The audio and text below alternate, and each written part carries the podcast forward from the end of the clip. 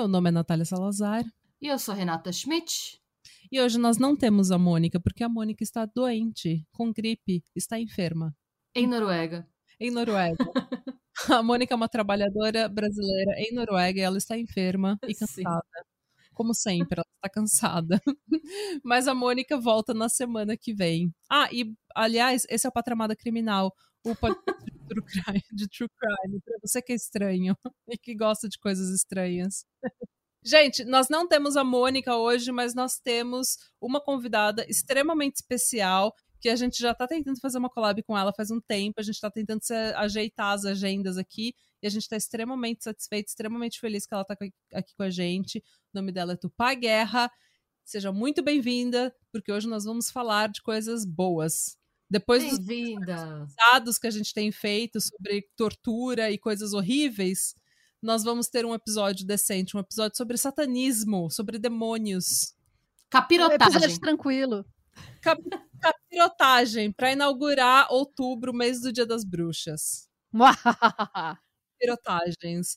Tupá, seja extremamente bem-vinda, sinta-se em casa. Muito obrigada, eu que agradeço o convite. É, essa coisa de organizar fuso, organizar agenda e etc. sempre dá trabalho, mas eu tô muito feliz de estar aqui, muito feliz pela paciência de vocês, de vocês me Sim. por aqui. A gente é que agradece a sua paciência com a gente. Eu já peço, já agradeço de antemão a paciência que eu sei que você vai ter com a gente. É. Né, a gente vai falar de demônio, nada melhor. Yes. E os nossos ouvintes adoram esses assuntos e adoram essas as, capi, as capirotagens, que a gente chama popirotagem, porque um dia eu não lembrava a palavra capiroto e falei popiroto. ok, popirotagem. Foi, Por que, que não? Ela, ela, falou ainda, ah, Renata, como é que é aquilo lá que você fala? É, é aquele popiroto, né, que fala. eu tenho uma amiga que fala que eu sou capirotóloga de profissão, então pode dizer que eu sou popirotóloga também. Ai, adorei, popirotóloga. a popirotóloga oficial do Patramada Criminal. Nossa correspondente do inferno. Já correspondente internacional. Né? Às vezes eu falo com as pessoas, não, porque eu trabalho com demônios, e as pessoas não falam assim dos seus colegas de trabalho. Falam, gente, eles não são meus colegas de trabalho, eu estudo eles, é diferente. Os meus colegas de trabalho são tranquilos, os demônios são os outros.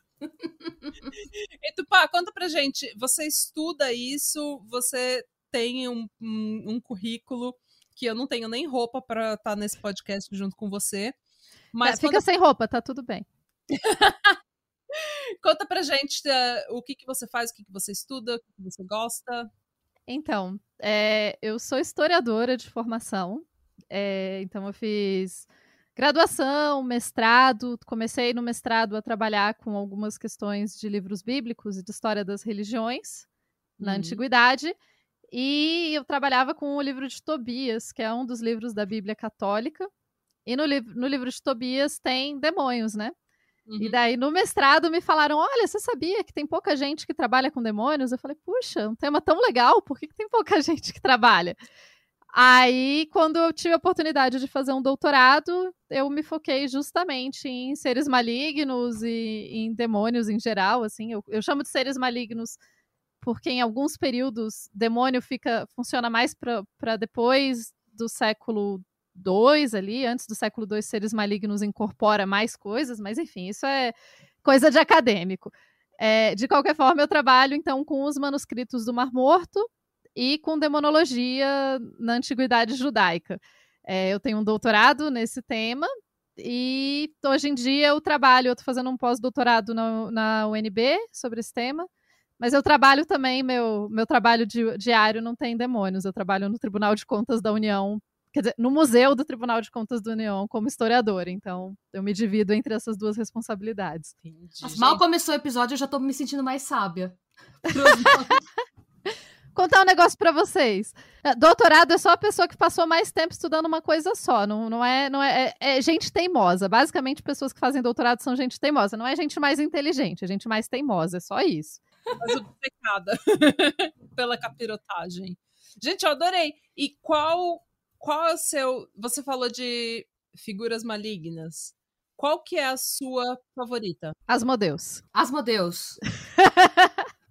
Conte mais sobre ele. Então, por que, que Asmodeus é meu, meu demônio favorito, digamos assim? Hum. Asmodeus é o demônio que aparece no livro de Tobias, então ele é meu o primeiro demônio que eu estudei, por isso que eu tenho um certo oh. carinho por ele, né? Olha que lindo. Ele no livro de Tobias, a historinha toda é que a Sara, ela é atormentada por um demônio, no caso Asmodeus, e ele mata todos os maridos dela na noite de núpcias. Aí, no livro, ele, ela já, já morreram sete maridos na noite de núpcias. E, e daí ela... Gente, e, ela, e os caras continuam vindo. A Sarah devia ser uma pessoa... né? Não, e daí, assim, a história toda do livro é o seguinte: a Sarah tá lá muito chateada e querendo se matar, porque, uhum. enfim, todo mundo que ela casa morre na noite de núpcias. Uhum. E daí ela reza, né, para Deus, para ajudar ela. E ao mesmo tempo tem uma outra galera, que tem um cara que tá morando em outro lugar, e ele fica cego, e ele fica sem dinheiro. E daí ele reza também, porque ele tá cego e sem dinheiro. E o filho dele, o filho dele vai é, buscar o dinheiro. Aí no meio do caminho, assim, quando o filho dele sai para viajar para buscar o dinheiro, aparece uma pessoa e fala: Ah, eu posso ser o seu guia. Eu vou te mostrar o caminho. Aí eles falam: Ah, massa, eles combinam o preço e tal. Só que o que eles não sabem é que o guia é um anjo disfarçado. Porque Deus mandou o anjo para ajudá-lo. E daí ele tá no meio do caminho, aí ele é atacado por um peixe. Tem gente que diz que deve ser um crocodilo, mas enfim, é um peixe no livro. Ele é atacado por um peixe, ele mata o peixe. Aí quando ele mata o peixe, o anjo vira para ele, ele não sabe que é um anjo, né? Mas o anjo vira para ele e fala: "Então, sabe que é?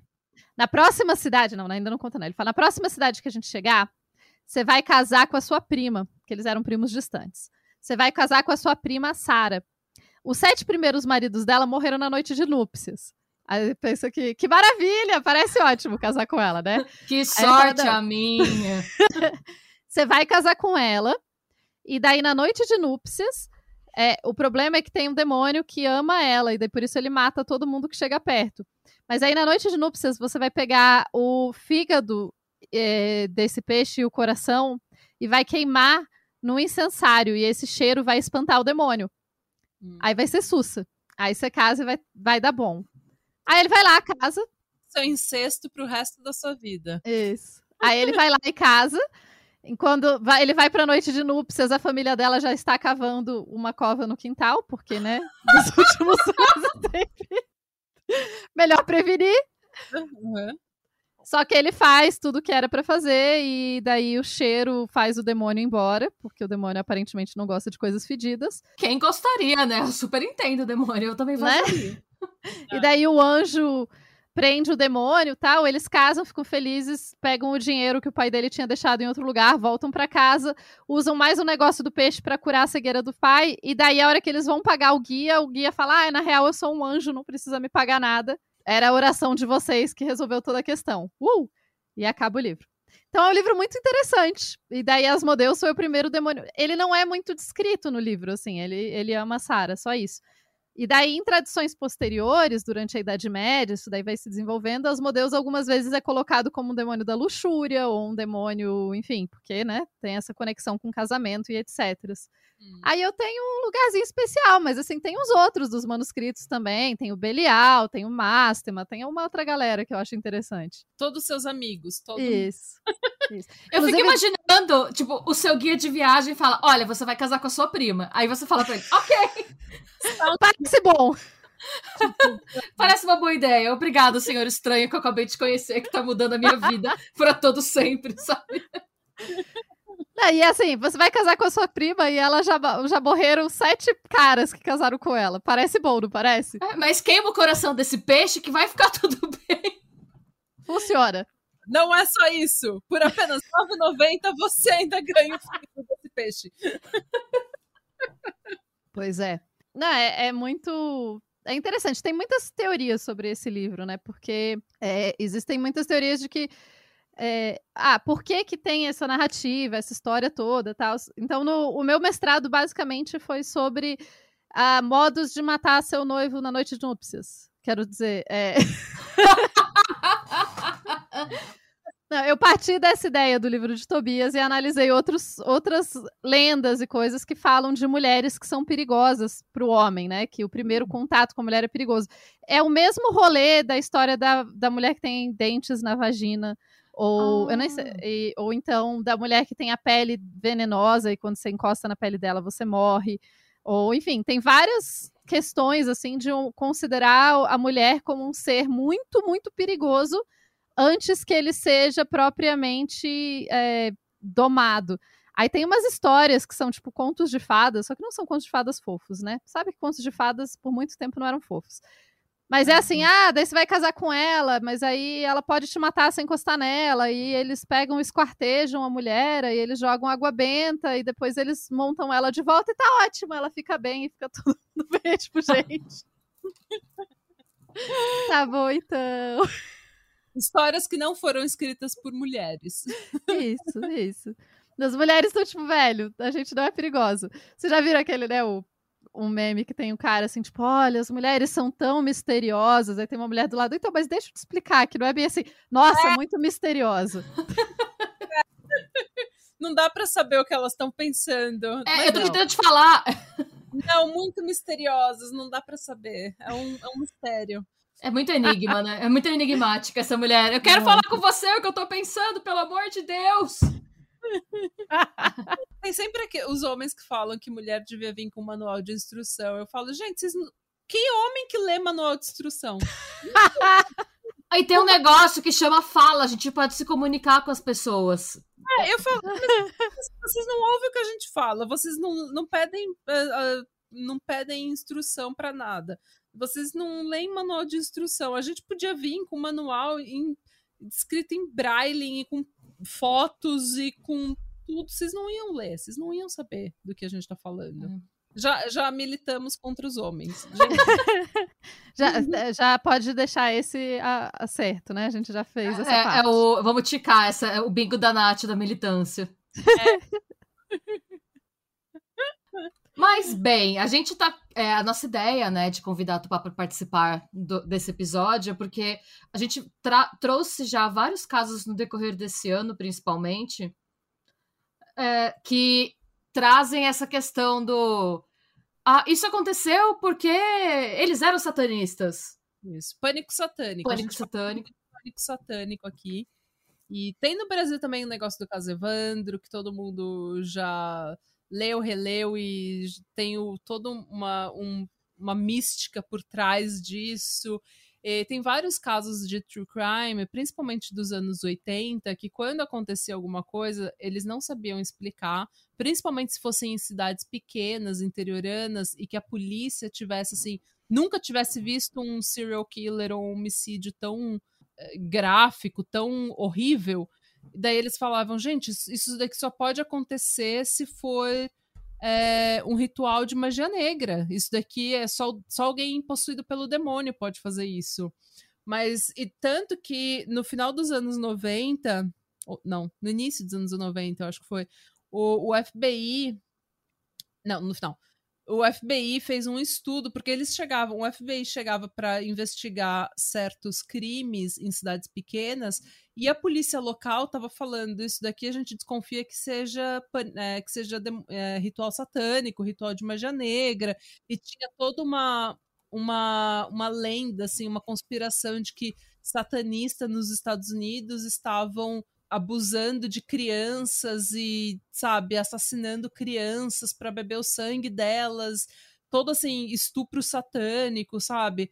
E daí a gente já falou várias vezes aqui, porque o FBI chegou nessas cidades e ouvia o pessoal falando de pânico satânico e de, de, de satanismo.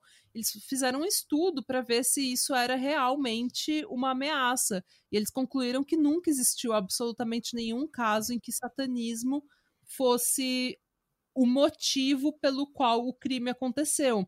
Existem algumas pessoas que misturam a religião e as alucinações é, delas com o satanismo, mas assim como existe pessoas que misturam o cristianismo e as alucinações delas com o crime que elas cometem.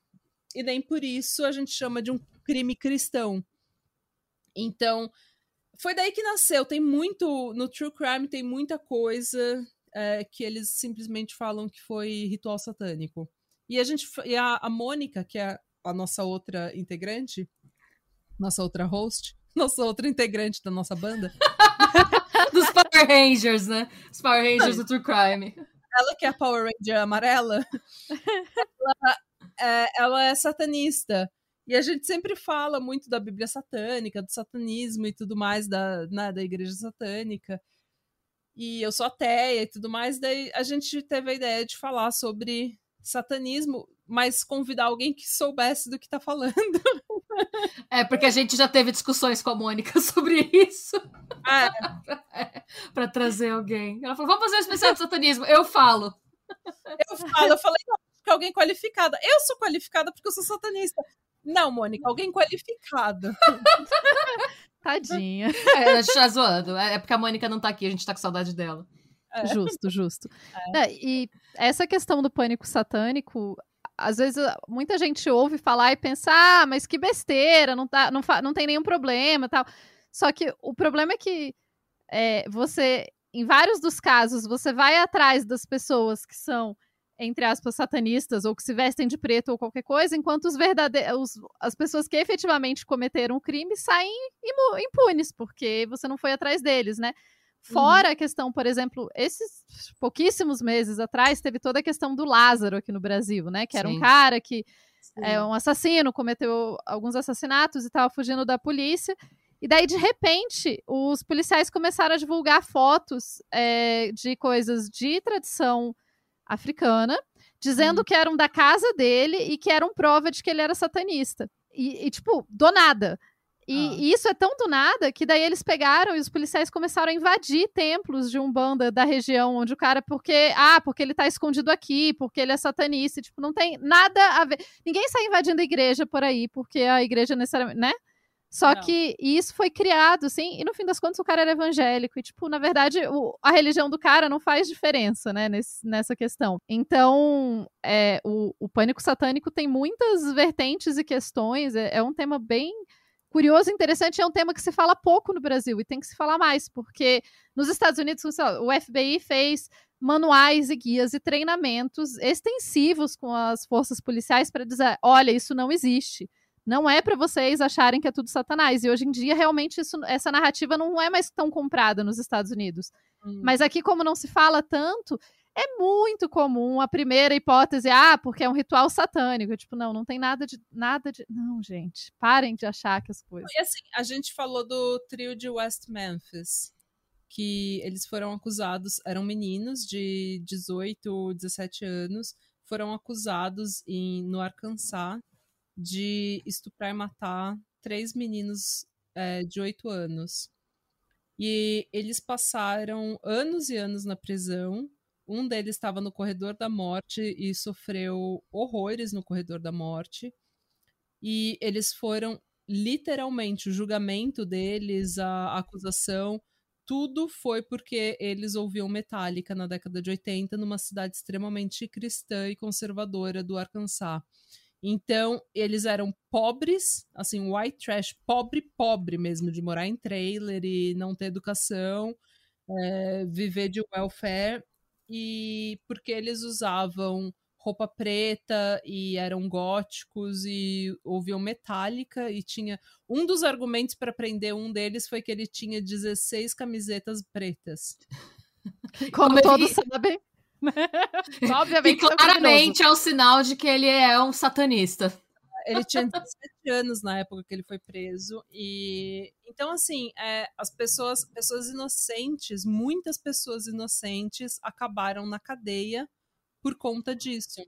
Por conta desse pânico satânico. E a gente precisa falar muito disso, porque os verdadeiros é, assassinos, eles estão soltos, e também porque esse argumento sempre foi sempre foi um argumento extremamente classicista e extremamente racista, porque a Umbanda no Brasil, a Umbanda, as religiões africanas, elas têm cor e elas têm classe social.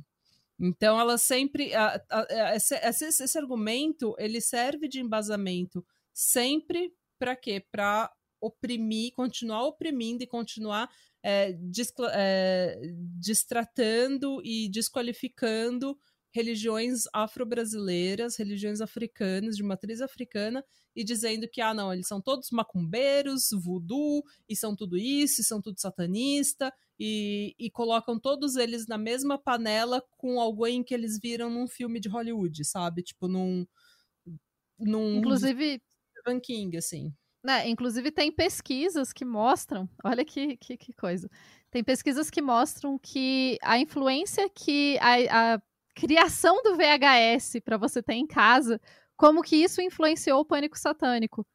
Porque foi a partir. Do... E assim, é, tem vários dados mostrando isso. É a partir do momento em que fitas de vídeo com esse tipo de filme, que tem essa realidade. É filme, gente, né? Que tem essa realidade mágica da ah, tem satanistas e eles são infiltrados isso acaba influenciando e retroalimentando. Então, tem uma relação muito interessante entre o aumento dos, das fitas de VHS e depois um posterior aumento de filmes que tratam dessa questão e uhum. esse pânico, né? Porque o pânico satânico nada mais é que um pânico moral. Ele é um pânico moral, então, por exemplo, essa coisa, ah, é um pânico moral que pensa, que fala da, das crianças, né, e da proteção dessa, ah, temos que proteger as crianças de, de estupro e tal, e obviamente temos que, a questão é que não é, não é essa a causa do, do problema, né? Só que ele fica nessa questão moral. Ah, os satanistas estão tentando destruir a moral da sociedade. Então família, a gente.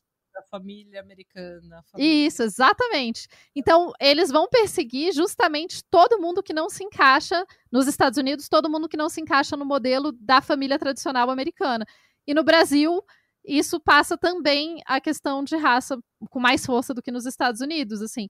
E a gente não está falando de uma ou duas vidas, né? Como vocês falaram aí, não, não é só, esse não é o único caso de gente que foi condenada ou que morreu ou que tem gente que foi assassinada porque foi acusado de bruxa ou uhum. que foi acusada de, então é uma questão muito séria, né? É uma questão muito séria de ser compreendida, de ser mais falada e de ser combatida, porque o pânico moral não ajuda ninguém, não ajuda a resolver crimes, não ajuda não ajuda nada. Não sei se vocês lembram também. Eu lembro quando eu tava crescendo que tinha, teve a parte do RPG, porque.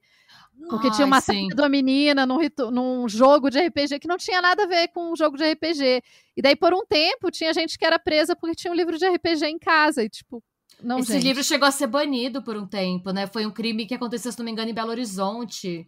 Em Ouro, Ouro Preto. Preto. Ouro Preto. Ouro Preto. Ouro Preto. E foi bem West Memphis, né? O argumento pra, pra. Não, acho que foram eles que mataram a menina. Por quê? Porque eles têm roupas pretas e eles jogam RPG e eles são cabeludos. Logo eles jogam foram RPG eles. de vampiro ainda. Então, obviamente. Oh. E é, é, eu sempre acho engraçado, e eu acho que isso comprova um pouco do preconceito contra é, raça e classe social, porque você fala, ah, nós temos que proteger nossa, nossa, nossas crianças de, desse grupo de satanistas que está estuprando nossas crianças para Satanás. Só que ninguém invade a Igreja Católica. A Igreja Católica é mundialmente conhecida por simplesmente padres, é, por padres que são pedófilos que simplesmente mudam de, de cidade, mudam de igreja, e ninguém tá lá protestando a igreja. A, igre... a gente nunca teve um pânico católico. Sim. E as pessoas falam, nossa, não deixem seus filhos junto com católicos, porque a gente nunca teve esse pânico católico. E outra coisa também, eu acho que o que me irrita muito é a ignorância. Porque você. E eu sou uma pessoa que eu sou a primeira a admitir que eu sou extremamente ignorante nisso, que eu sou brasileira, da periferia, o caralho, e eu, eu nunca, eu não sei até hoje é, as diferenças, o, o, que prega e quais são os rituais e quais são as diferenças nas religiões de matriz africana. Então, para mim, mas eu sei que um não é satanismo, Dois, assim, tipo, o satanismo é uma coisa completamente diferente. É uma, coisa, é uma religião ateísta, é uma religião que nasceu para satirizar a religião cristã e ofender a religião cristã. Só que as pessoas falam que as religiões africanas são religiões satanistas. O que eu sei que não é. Mas mesmo eu sabendo que não é, eu também tenho que admitir que eu sou extremamente ignorante. Morei no Brasil 21 anos, sou brasileira, minha família inteira é brasileira, e eu não sei absolutamente nada sobre as religiões de, de matriz africana. E eu acho que pouquíssima gente no Brasil sabe realmente a diferença das religiões, das diferentes, as diferentes religiões, as diferentes correntes e influências. Porque a gente não é ensinado, né? Na escola, o ensino religioso é basicamente cristão. As é. escolas que tem, né? Porque tem acho que escola que nem, nem deve ter mais também. Sabe alguma coisa, por exemplo, da mitologia é, dos povos originários do Brasil? Dos povos indígenas? Você sabe quem é, é Tupã e todas. Eu nem sei os nomes deles mais. Eu nem lembro dos nomes de todos os deuses deles. A gente não sabe absolutamente nada. A gente só aprende o cristianismo né? Aquela coisa bem eurocêntrica, bem branca, aquela whitewashing de tudo. E a gente que é brasileira, a gente não sabe nada, não sabe da nossa própria cultura. Não, você vai falar que mesmo dentro do cristianismo a gente não ouve muita coisa, porque é isso é tá até numa das coisas que, é, que a gente levantou no roteiro, né? Eu sei que existem dois tipos de satanismo. Eu sei que dois, não, assim, que tem o, que é voltado para o ateísmo, e eu sei que tem um dualista também. Mas nem isso a gente aprende dentro do cristianismo. A gente, aprende, a gente só aprende aquele pedacinho que é que é interessante que a gente saiba para o bem da família brasileira, mas nem o dentro do cristianismo a gente não aprende muita coisa. A gente não estuda religião, a gente é doutrinado. É. Religião, estudar religião seria estudar a história das religiões e as diferentes religiões, as diferentes vertentes, mas a gente não estuda isso, a gente é doutrinado, né? É uma religião europeia branca. É, eu, teoricamente, uh, quando eu tava. Porque isso muda muito de estado para estado, de governo para governo, né? Então, boa parte da minha vida escolar aqui em Brasília não tinha ensino religioso na escola, porque era escola pública e não tinha, que eu acho até tranquilo. Acho que não, não é para ter mesmo. E, e depois, quando eu fui, eu estudei numa escola particular um tempo, também era uma escola laica, não tinha ensino religioso. Então eu não, não fiz muito isso. Mas é normalmente o ensino religioso é católico, né? Ou é cristão. É muito comum você ver na escola o pessoal falando coisas tipo: ah, não, vamos rezar o Pai Nosso. Eu tenho uma amiga que teve um. Ela falou: ah, não, mas eu não quero que reze o Pai Nosso todo dia de manhã. Não, mas não é de nenhuma religião, é só o Pai Nosso. Ela falou: não, é, é cristão, gente. Contar segredo aqui, que é, o Pai Nosso é cristão. Só que isso é uma visão muito do Brasil, assim, de que o Pai Nosso é de todas as religiões, o que não é, ela é de todas as religiões cristãs. cristãs. Mas, é, inclusive, eu recomendo muito para o pessoal seguir é, arrobas, que agora tá, não sei se as pessoas usam mais Twitter ou Instagram, etc., mas tem muitas arrobas indígenas, de influenciadores indígenas que falam e debatem muitas questões e explicam. É, inclusive, teve muito essa questão da série, um seriado eu gostei até do seriado, aquele seriado do Cidade Invisível, que começou a ter no Netflix há um tempo atrás, que fala, tipo, tem a Cuca, é um seriado brasileiro. Tem a uhum. Cuca, tem o Boitatá, tem, tem esses, esses personagens, né, que são da, do, da, da nossa tradição popular. Só que, ao mesmo tempo, muitos desses seres são ainda seres sagrados, são encantados para alguns povos indígenas. E os povos indígenas estão falando, porra, vocês não chamaram nenhum indígena para consultar e falar melhor como que era e tal. Vocês não fazem um, uma série sobre Cristo e colocam Cristo como uma lenda só e colocam ele de super-herói. Isso não acontece, mas com, nossa, com as nossas questões religiosas vocês não têm problema de fazer, né? Então, Sim. tem várias questões. Eu recomendo muito seguir o pessoal, né? Assim, é, eu mesma eu conheço mais as... Bom, meu nome é Tupá porque a minha mãe trabalhava com povos indígenas, né? Ah, então, legal. meu nome é o nome Matiz, que é um grupo indígena do Alto do Rio Javari, com pouco contato com o branco, e a minha mãe conheceu eles nos anos 80, quando ela já trabalhava com povos indígenas. E eu cresci indo para a aldeia com a minha mãe, então eu tenho uma certa proximidade com algumas questões indígenas. Eu nem de longe digo que eu né, não sou especialista, afinal sou uma pessoa branca e tudo mais. Mas é um, um tema que sempre foi muito próximo para mim, né? Então, quando o pessoal fala, falar ah, de coisas indígenas, eu até conheço bastante. Eu posso depois deixar umas recomendações, inclusive, ah, de umas passa. listas. Deixa, porque eu tô tentando, eu já mandei algumas mensagens para algumas é, dessas influencers indígenas que estão tentando mostrar no Instagram a cultura indígena. E eu queria muito fazer um episódio com elas sobre a situação que a gente está vivendo agora.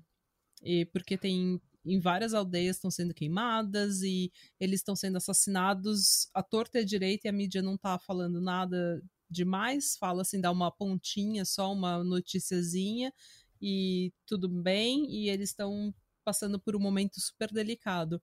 Então, se você tiver a indicação depois no final, a gente pode colocar na descrição do episódio também para mandar falar no Instagram, que é para porque eu também quero fazer um episódio sobre isso. Sim, Até sim, pode deixar. Eu falei, eu sou a primeira a admitir que eu sou extremamente ignorante eu nisso. Também. Muito ignorante. Eu sou realmente, eu não, eu devia saber mais e eu sinto, eu sinto essa, essa necessidade de saber mais e ao mesmo tempo eu tô cansada e sem tempo, mas eu... a gente tá sempre eu cansado. entendo. Mas não, assim, mas eu queria muito usar o nosso podcast não só para falar de crimes, porque a gente sempre fala, a gente não quer ser crime porn. A gente não quer que você chegue aqui, ouça o crime, a tragédia dos outros, e não, dessas famílias todas, dessas histórias de pessoas que passaram por coisas horríveis e não aprenda absolutamente nada com isso. A gente uhum. quer levantar alguma questão, a gente quer aprender alguma coisa aqui. Claro. Ó, eu deixo uma indicação. A Luísa Molina, que é uma. Ela não é indígena, ela é uma antropóloga e trabalha com povos indígenas, e é uma amiga de muito tempo. Uhum. Ela tem uma lista, eu vou passar para vocês o, o, coisa, ela tem uma lista chamada Twitter Indígena, que tem 195, atualmente tem 195 arrobas que você pode seguir. É, e tá sempre crescendo, você não precisa, obviamente, seguir todo mundo, mas é bem legal, assim, é, conhecer.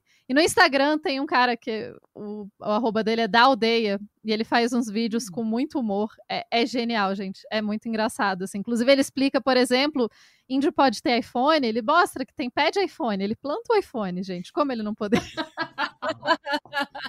Ai, ele faz tudo ele da aldeia. É, ele faz tudo muito na, na piada, assim, é muito, eu gosto muito de ver as coisas que ele fala, assim, tipo, Algum dia ele também falou: Ah, mas índio pode usar iPhone. Ele falou: E branco brasileiro pode? Foram vocês que inventaram, por acaso? Não pode também. Então vocês parem de usar iPhone também. Ai, Enfim. Gente. Mas eu sei que, assim, é, é muito comum. E daí a gente tem algumas construções. Por isso que eu acho que. Por isso que tinha que ter mais estudos sobre pânico satânico no Brasil. Por isso que tinha que ter mais acadêmicos. Tem alguns, mas é pouca gente. Tinha, hum. Sei lá, tinha que ter dinheiro de pesquisa, não tem dinheiro de pesquisa, né? Mas tinha que ter dinheiro de pesquisa para se pesquisar mais isso. Porque o caso Evandro ficou muito famoso, mas tem muitos outros casos semelhantes ou, ou né, com, com esse tipo de questão no Brasil.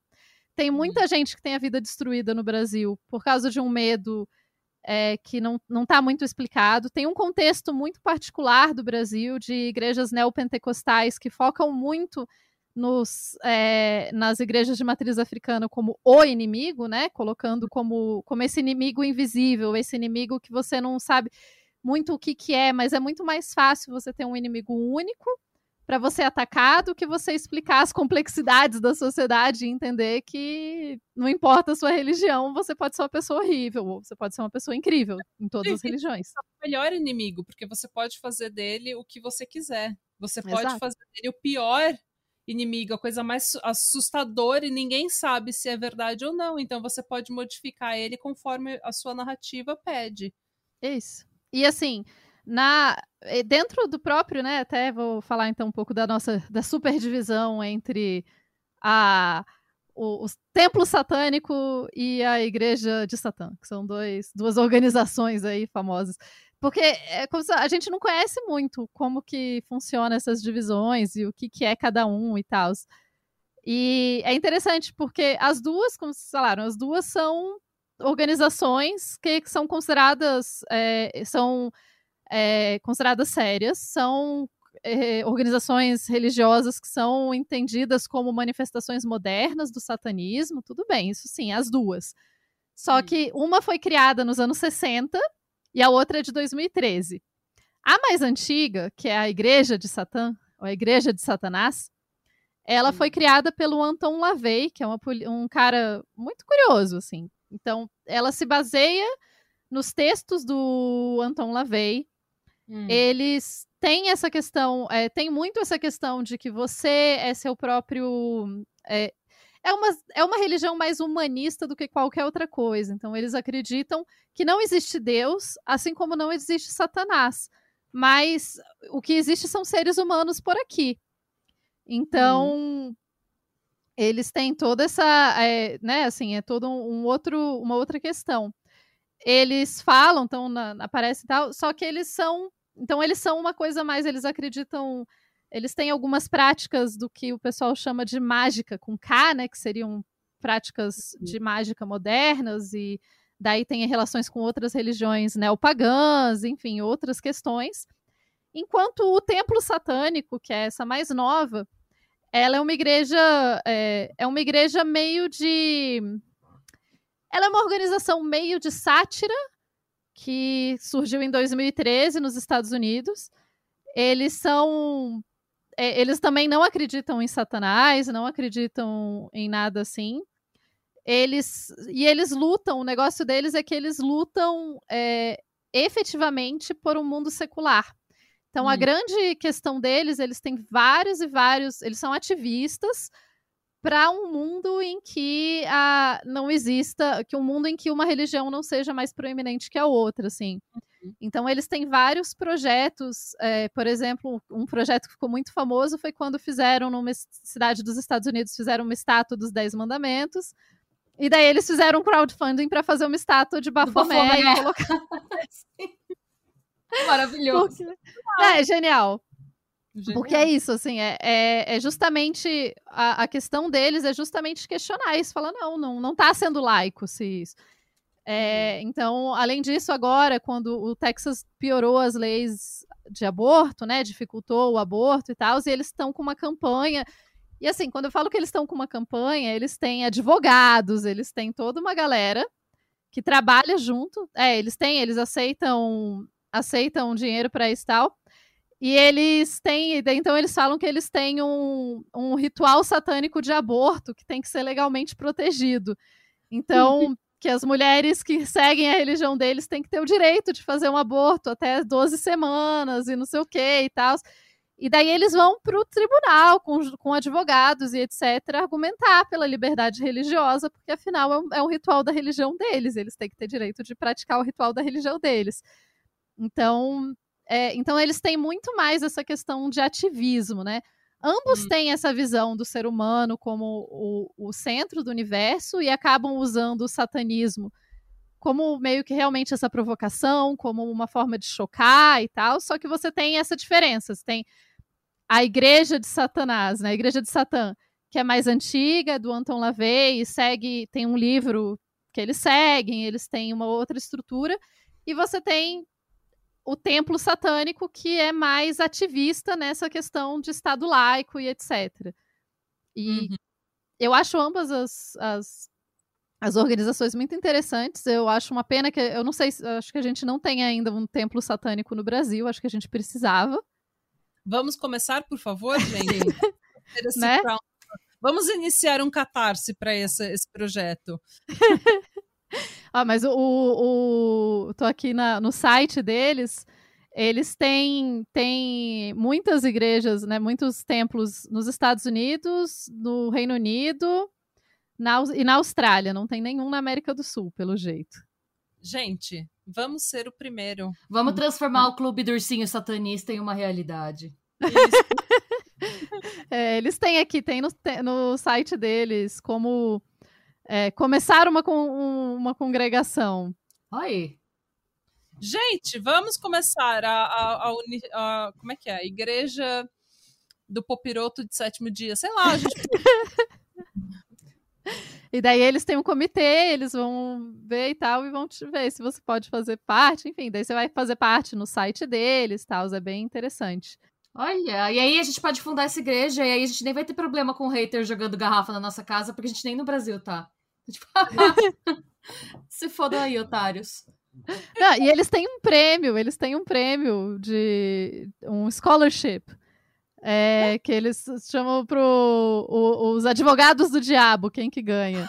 Aí tem, tipo, para quem para criança de escola do ensino fundamental, ensino médio.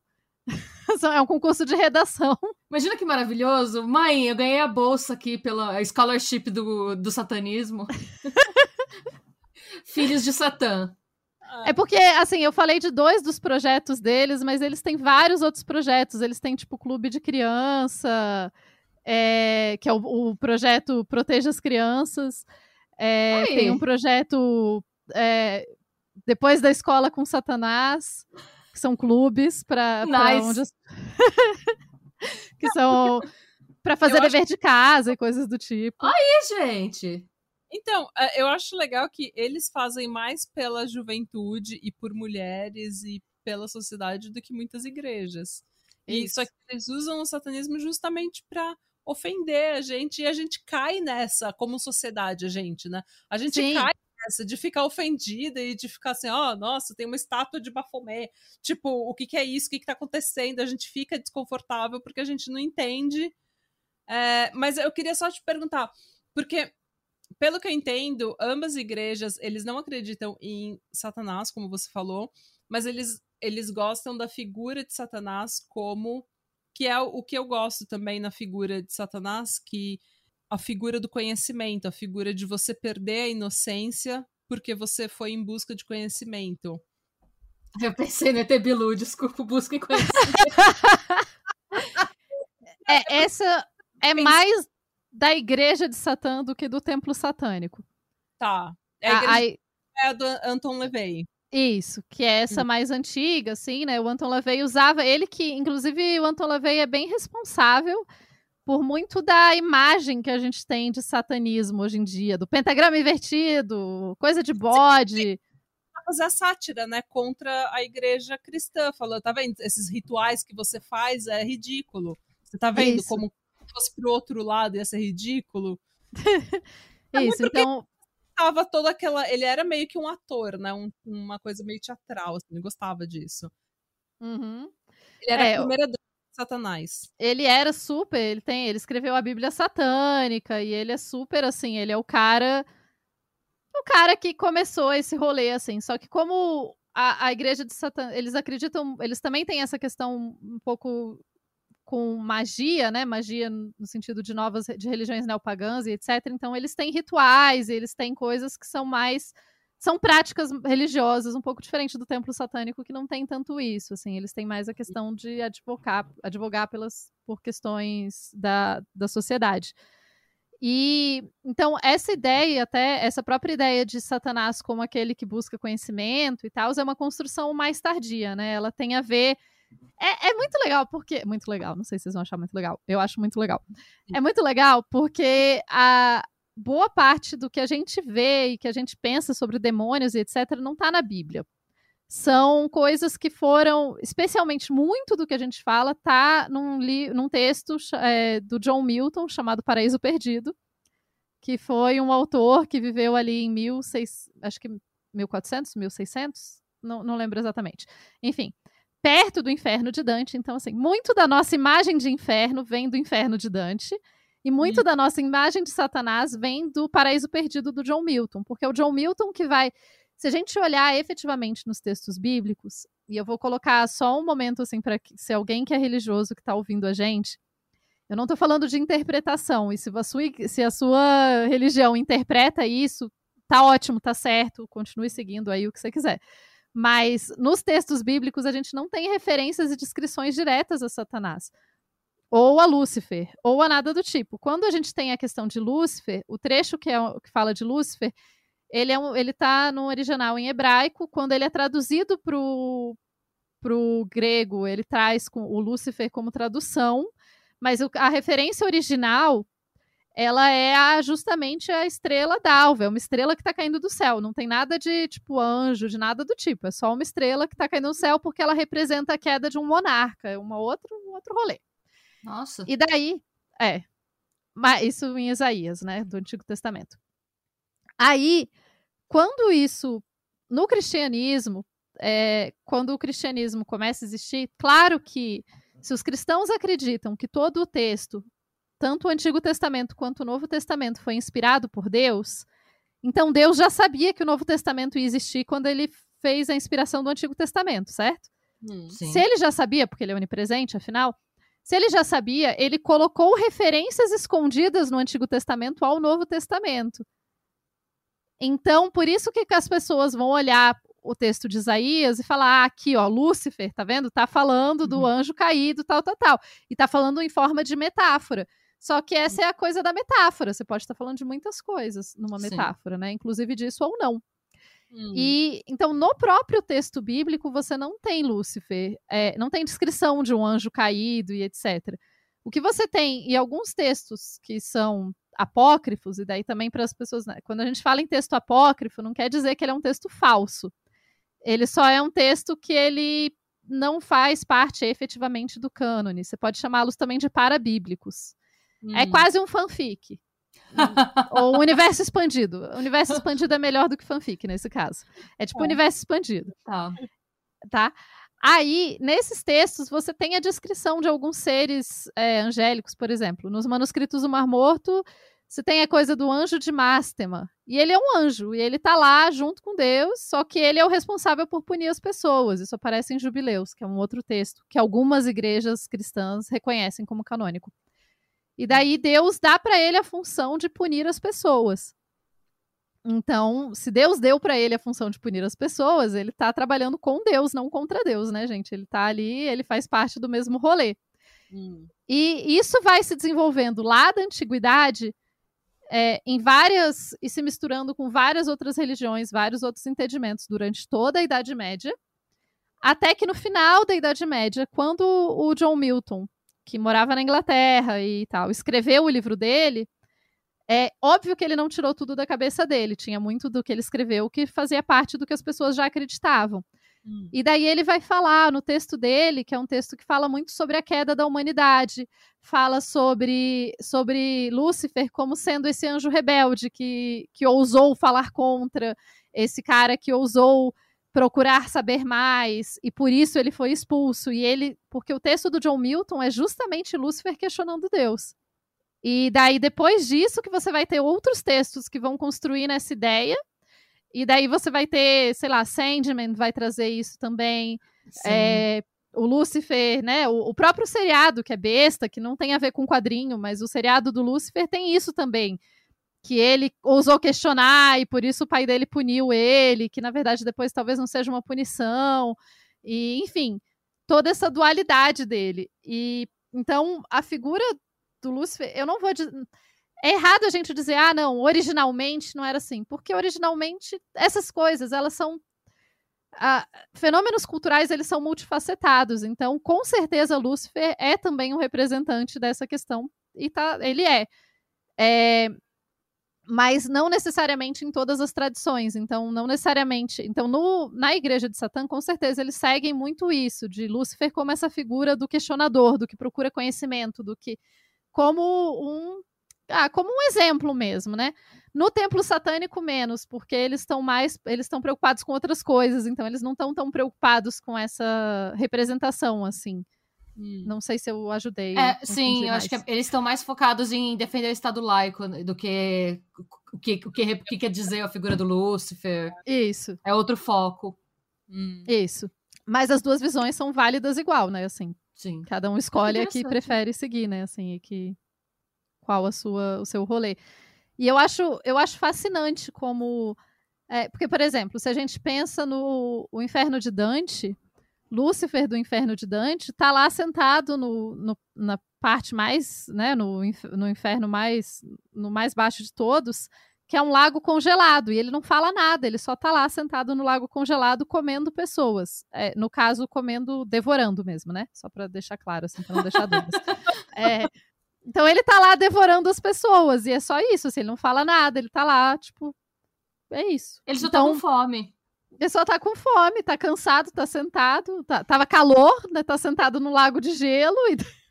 Quem, quem consegue julgar, né? Ele tá cansado, tá, tá com fome. Cansado, com fome no lago gelado. E só tá... tem gente para ele comer. Ele vai fazer o quê? Ah. Não julgo, não julgo. Também não julgo. Eu julgo, inclusive, faria igual. Se Lúcifer fosse, né, e estivesse presa num lago congelado, faria igual. Cansada. Lá no, no, do, no último círculo do inferno, lá embaixo. Tem ninguém para conversar, é o um inferno aquele lugar. E o pior é que eu não consegui não pensar no ET Bilu satanista, falando, busquem conhecimento. ET Bilu é um ícone, né, do Brasil, não tem como. Sim, ah, agora pra mim, pra mim o ET Bilu é satanista agora. Qual que é a sua mensagem pro mundo? Busquem conhecimento! pessoal que manda fan art pra gente, que faz desenho da, do Popiroto e o caralho, faz, faz um desenho do ET Bilu satanista pra gente. Por favor. Ele pode Por ser favor. o mascote da nossa igreja, o ET Bilu satanista. Isso, o ET Bilu satanista é, é, o, é o herói que a gente precisa e não sabia. é o herói que a gente merece. Isso. Ai, ai. É, e nessa, é, tirando essas vertentes que são é, ateias, né, de certa forma, tem também uma vertente do satanismo que é dualista mesmo, né, que é o que a galera tem medo que vai comer as criancinhas. Assim, organizadamente como uma igreja, etc, não. Não? Assim, como uma instituição e, e que vai... Não, não tem. Pode ter gente que segue umas ideias tortas, sim? Pode ter. Tô falando que não pode? Pode. Gente doida existe. Até o Bolsonaro. Então a gente sabe que tem gente que tem gente para tudo. Exatamente, exatamente. Se tem gente que segue o Bolsonaro, porque não teria gente que acha que, que, que, que matar criança é uma boa ideia, né? Não, tem gente que fala, pode de tudo. Mas, assim, é, como organização religiosa e tal, não.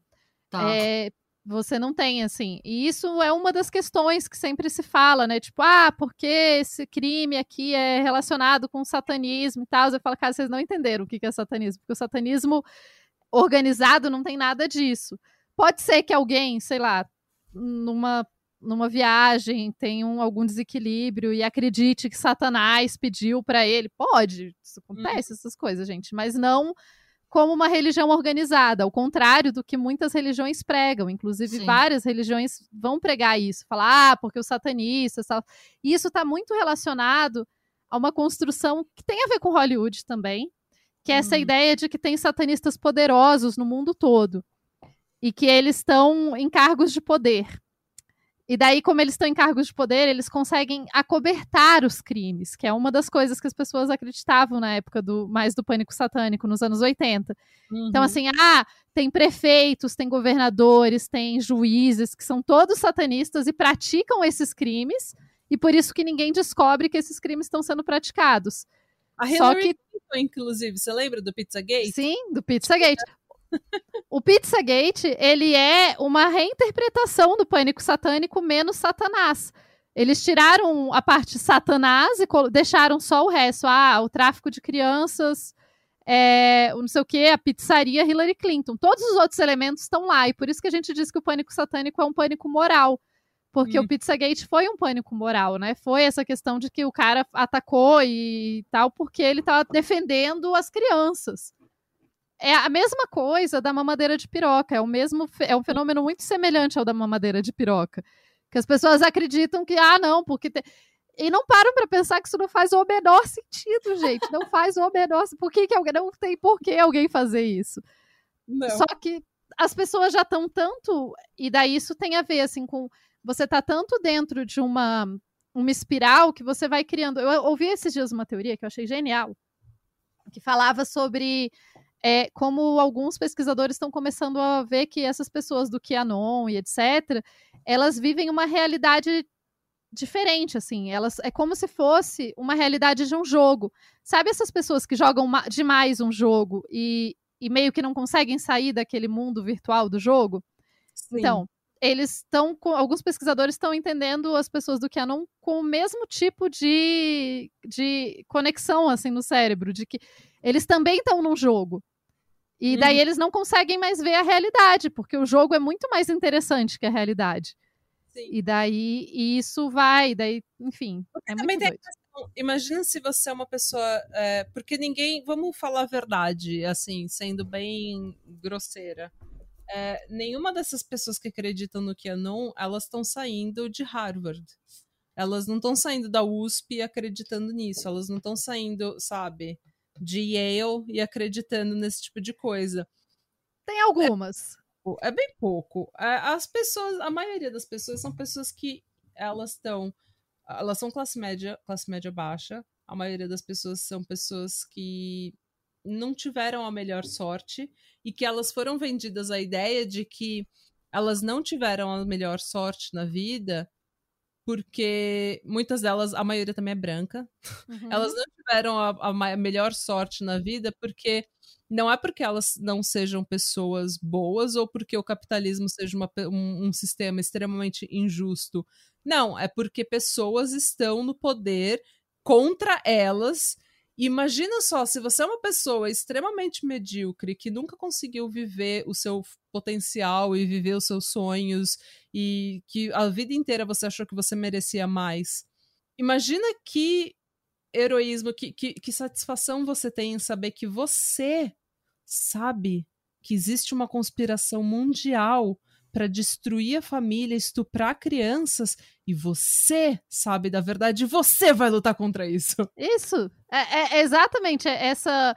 É, são pessoas que não são excluídas, mas se sentem excluídas, é. é que tem outras questões que as impedem de, de, né, de ter uma vida. Ah, a gente ter, enfim, né? Capitalismo. E daí, elas. É isso, é, essa, esse poder de você conhecer uma, um conhecimento secreto é muito. É muito.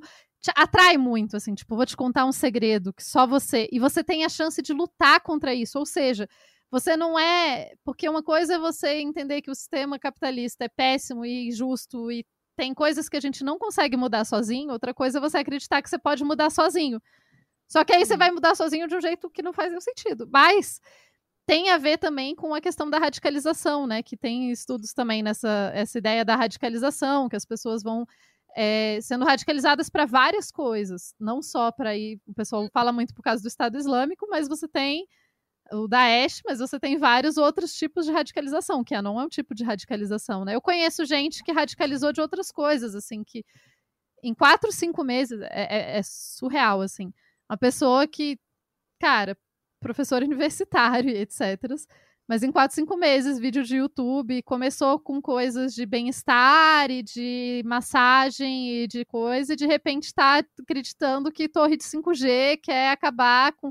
Sabe, você vai. Porque o, aí ela mostrou, o YouTube vai, vai, vai te dando coisas cada vez piores, cada vez. Ele te sugere vídeos cada vez mais de conspiração porque você fica mais tempo, e daí o YouTube faz mais dinheiro se você fica mais tempo, né? Você procura no YouTube, porque, de, tipo, em uma semana você tá radicalizado no YouTube. É, é, é surreal, assim. Ó. O algoritmo do YouTube é muito estranho, porque, tipo, se você procurou um vídeo sobre, sei lá, sobre a Anitta, no outro dia, o seu, o seu, a sua recomendação, a sua página de recomendação é só funk, é só pop, é só Anitta. Não tem mais nada. Na minha página do YouTube só tem cabelo, crossfit, drag queen e true crime. é, como se eu só procurasse isso. É, é tudo para o algoritmo tá ali para fazer a gente ficar mais tempo, né?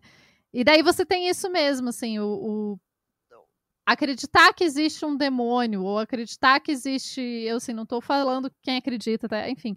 Mas acreditar nesse grande inimigo, que é um grande inimigo terrível, e que você tem, você sabe os segredos dele, você sabe como acabar com ele, é muito mais confortável que acreditar que o mundo é caótico, a realidade é injusta e é difícil demais de viver.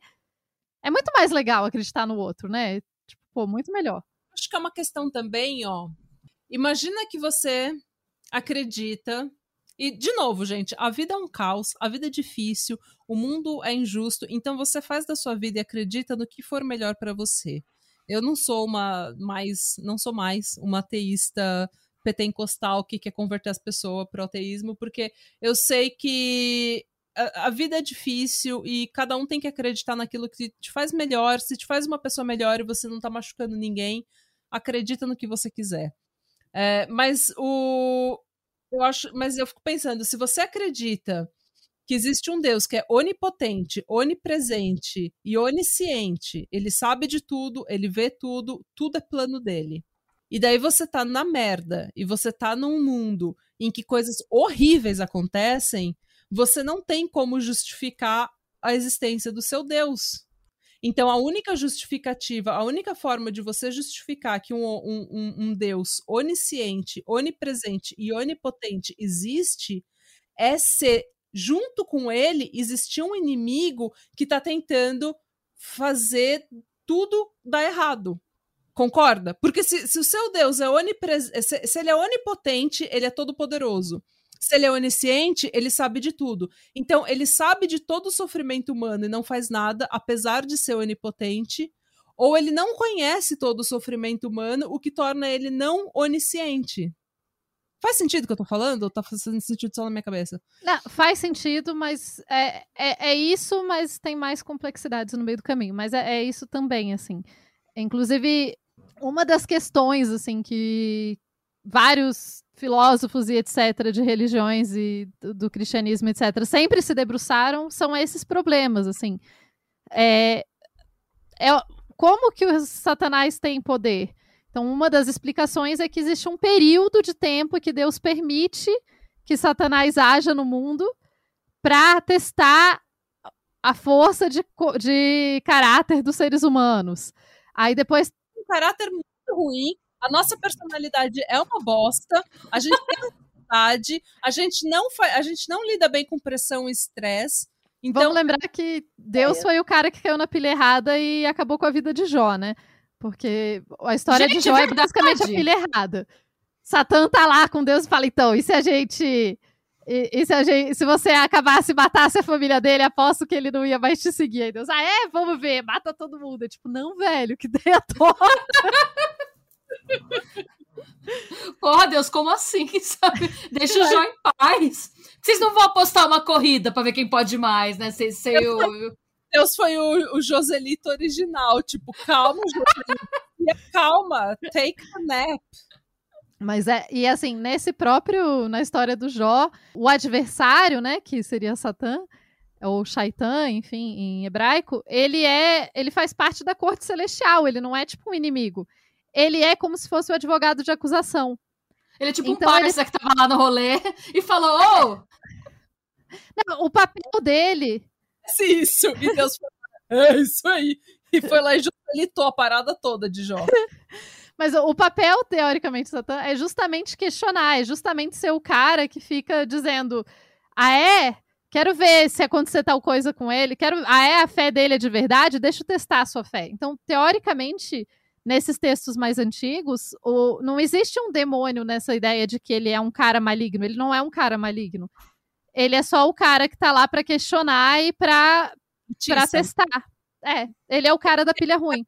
Ele é aquele cara que quando duas pessoas começam a brigar, ele fica, eu não deixava, vixi, vixi, não deixava. Isso. o causão, aí, vixi. O causão, é.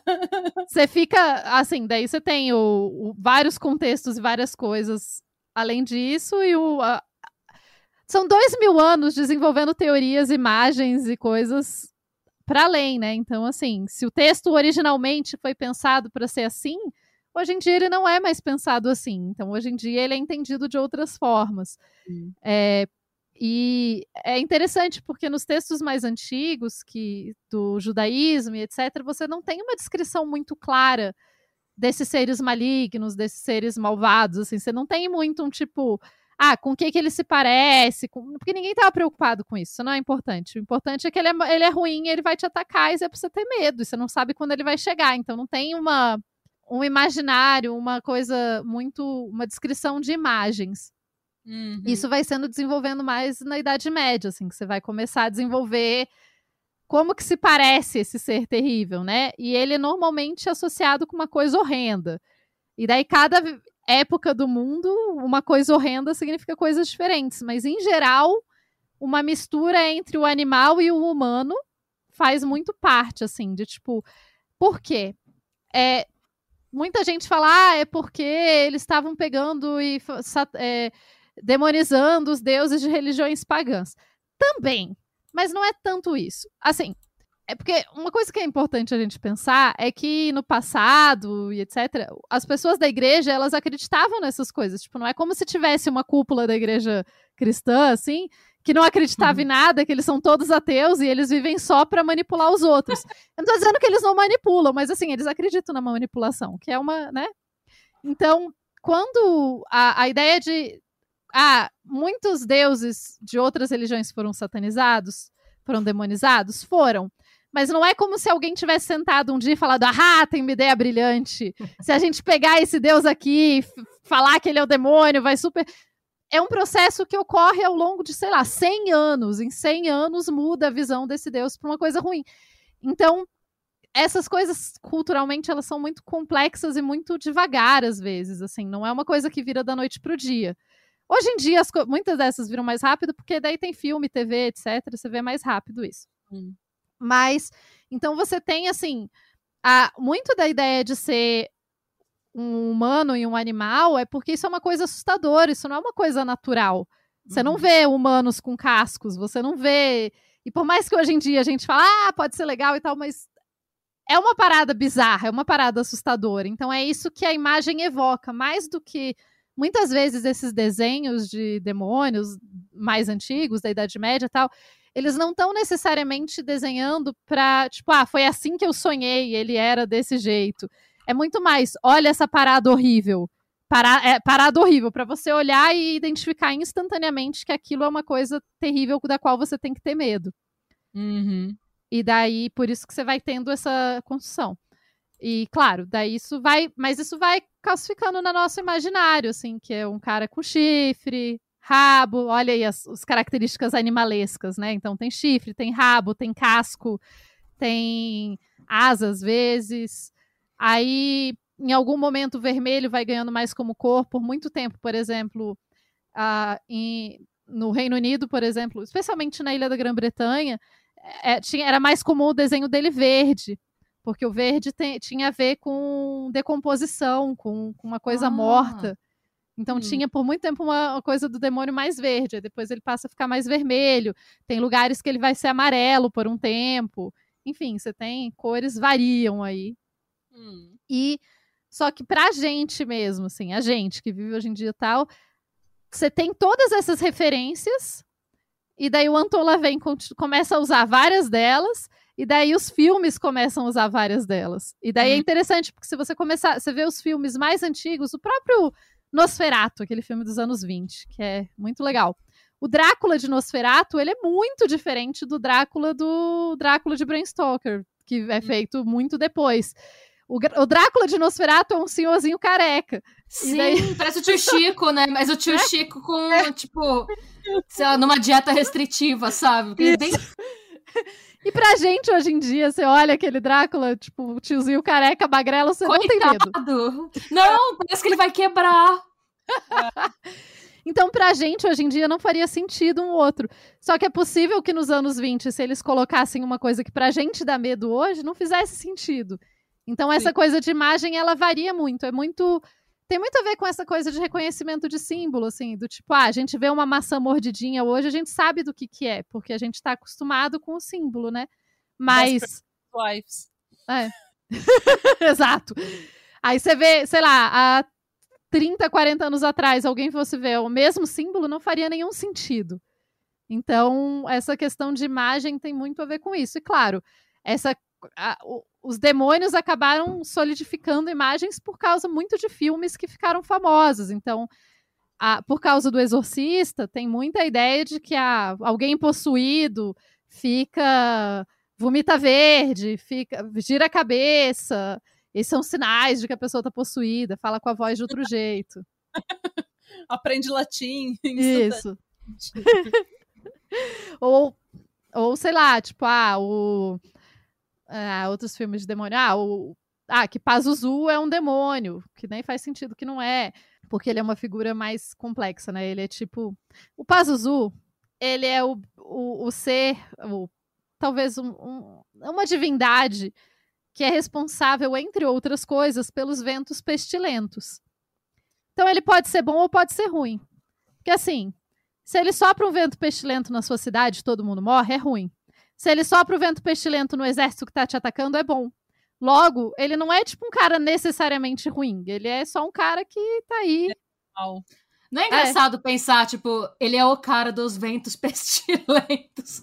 É tipo, é tão específico. Falou em vento pestilento.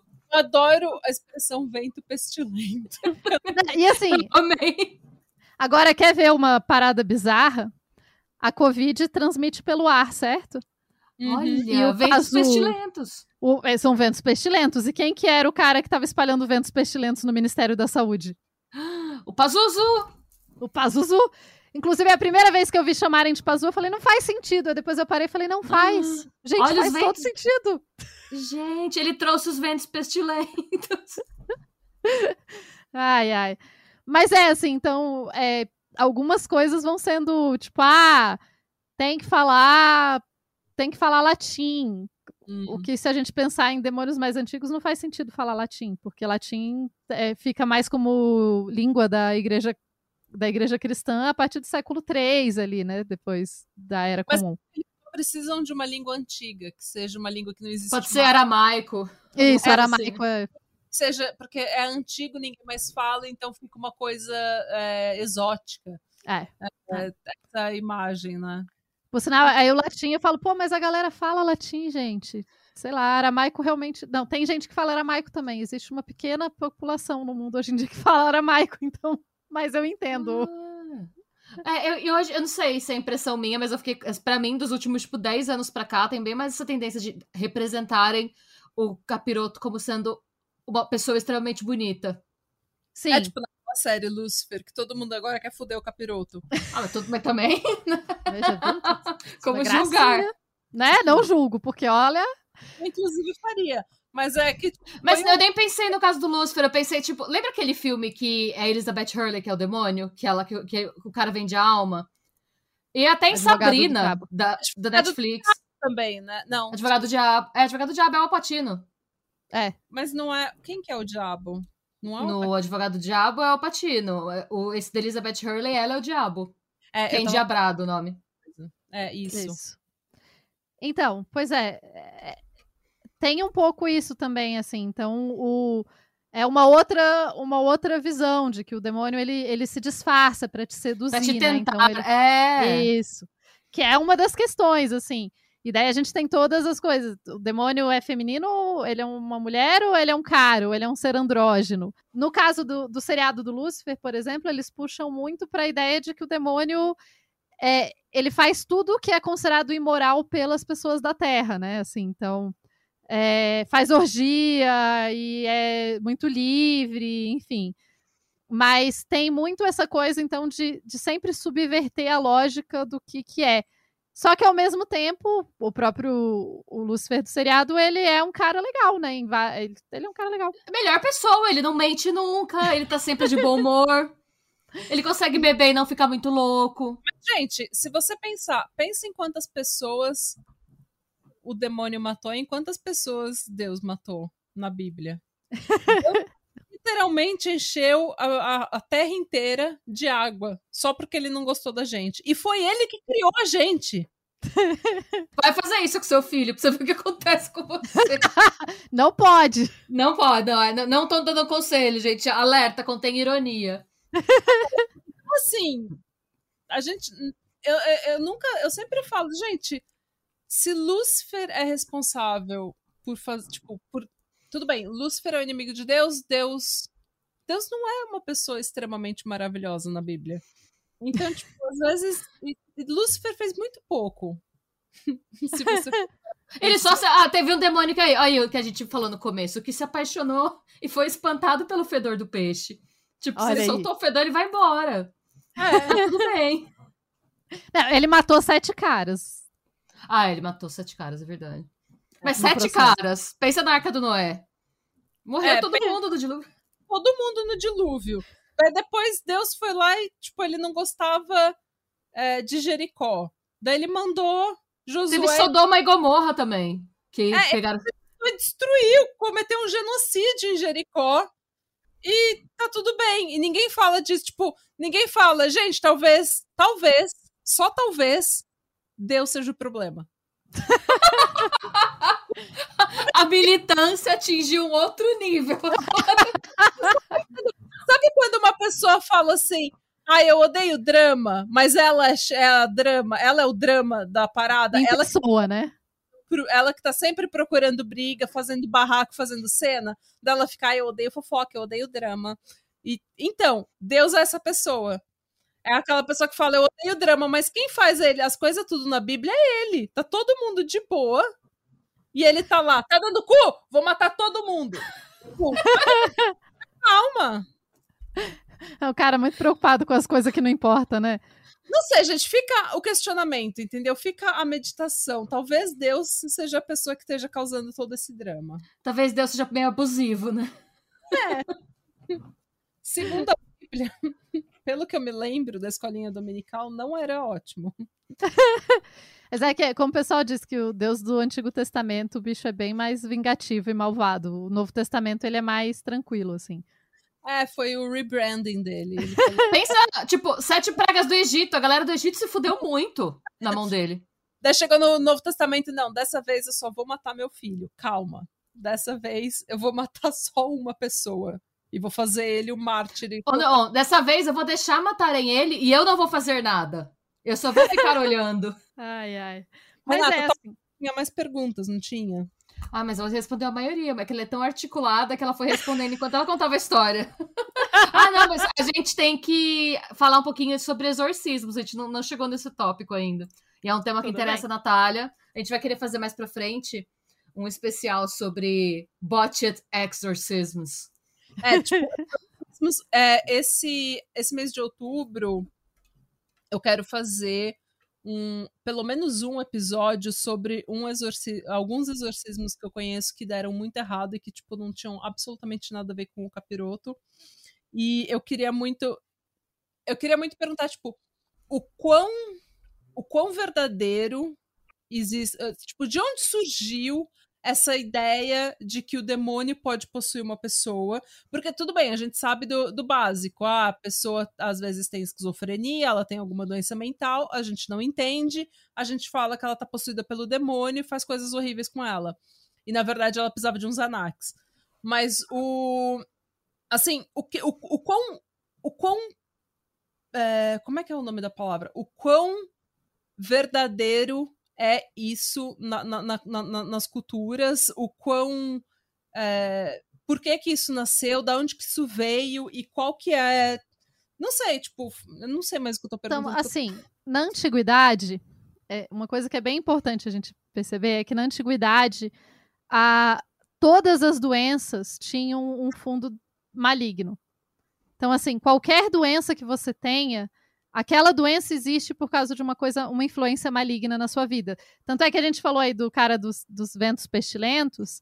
A gente tem, é, por exemplo, ali no, né, no crescente fértil, né, que, no, que a gente chama também de Antigo Oriente Próximo, etc. Ali pelo século IV, V, a gente encontra muitos é, cumbucas mágicas. É, são os magic Meu balls. Deus. Cumbucas mágicas. Eu adoro cumbucas, Cumbucas. mágicas. Elas são ótimas. E por sinal, eu falo cumbuca porque se tem uma palavra incrível em português, porque eu não vou usar. Cumbuca, sim! A Né? Billy da Cumbuca.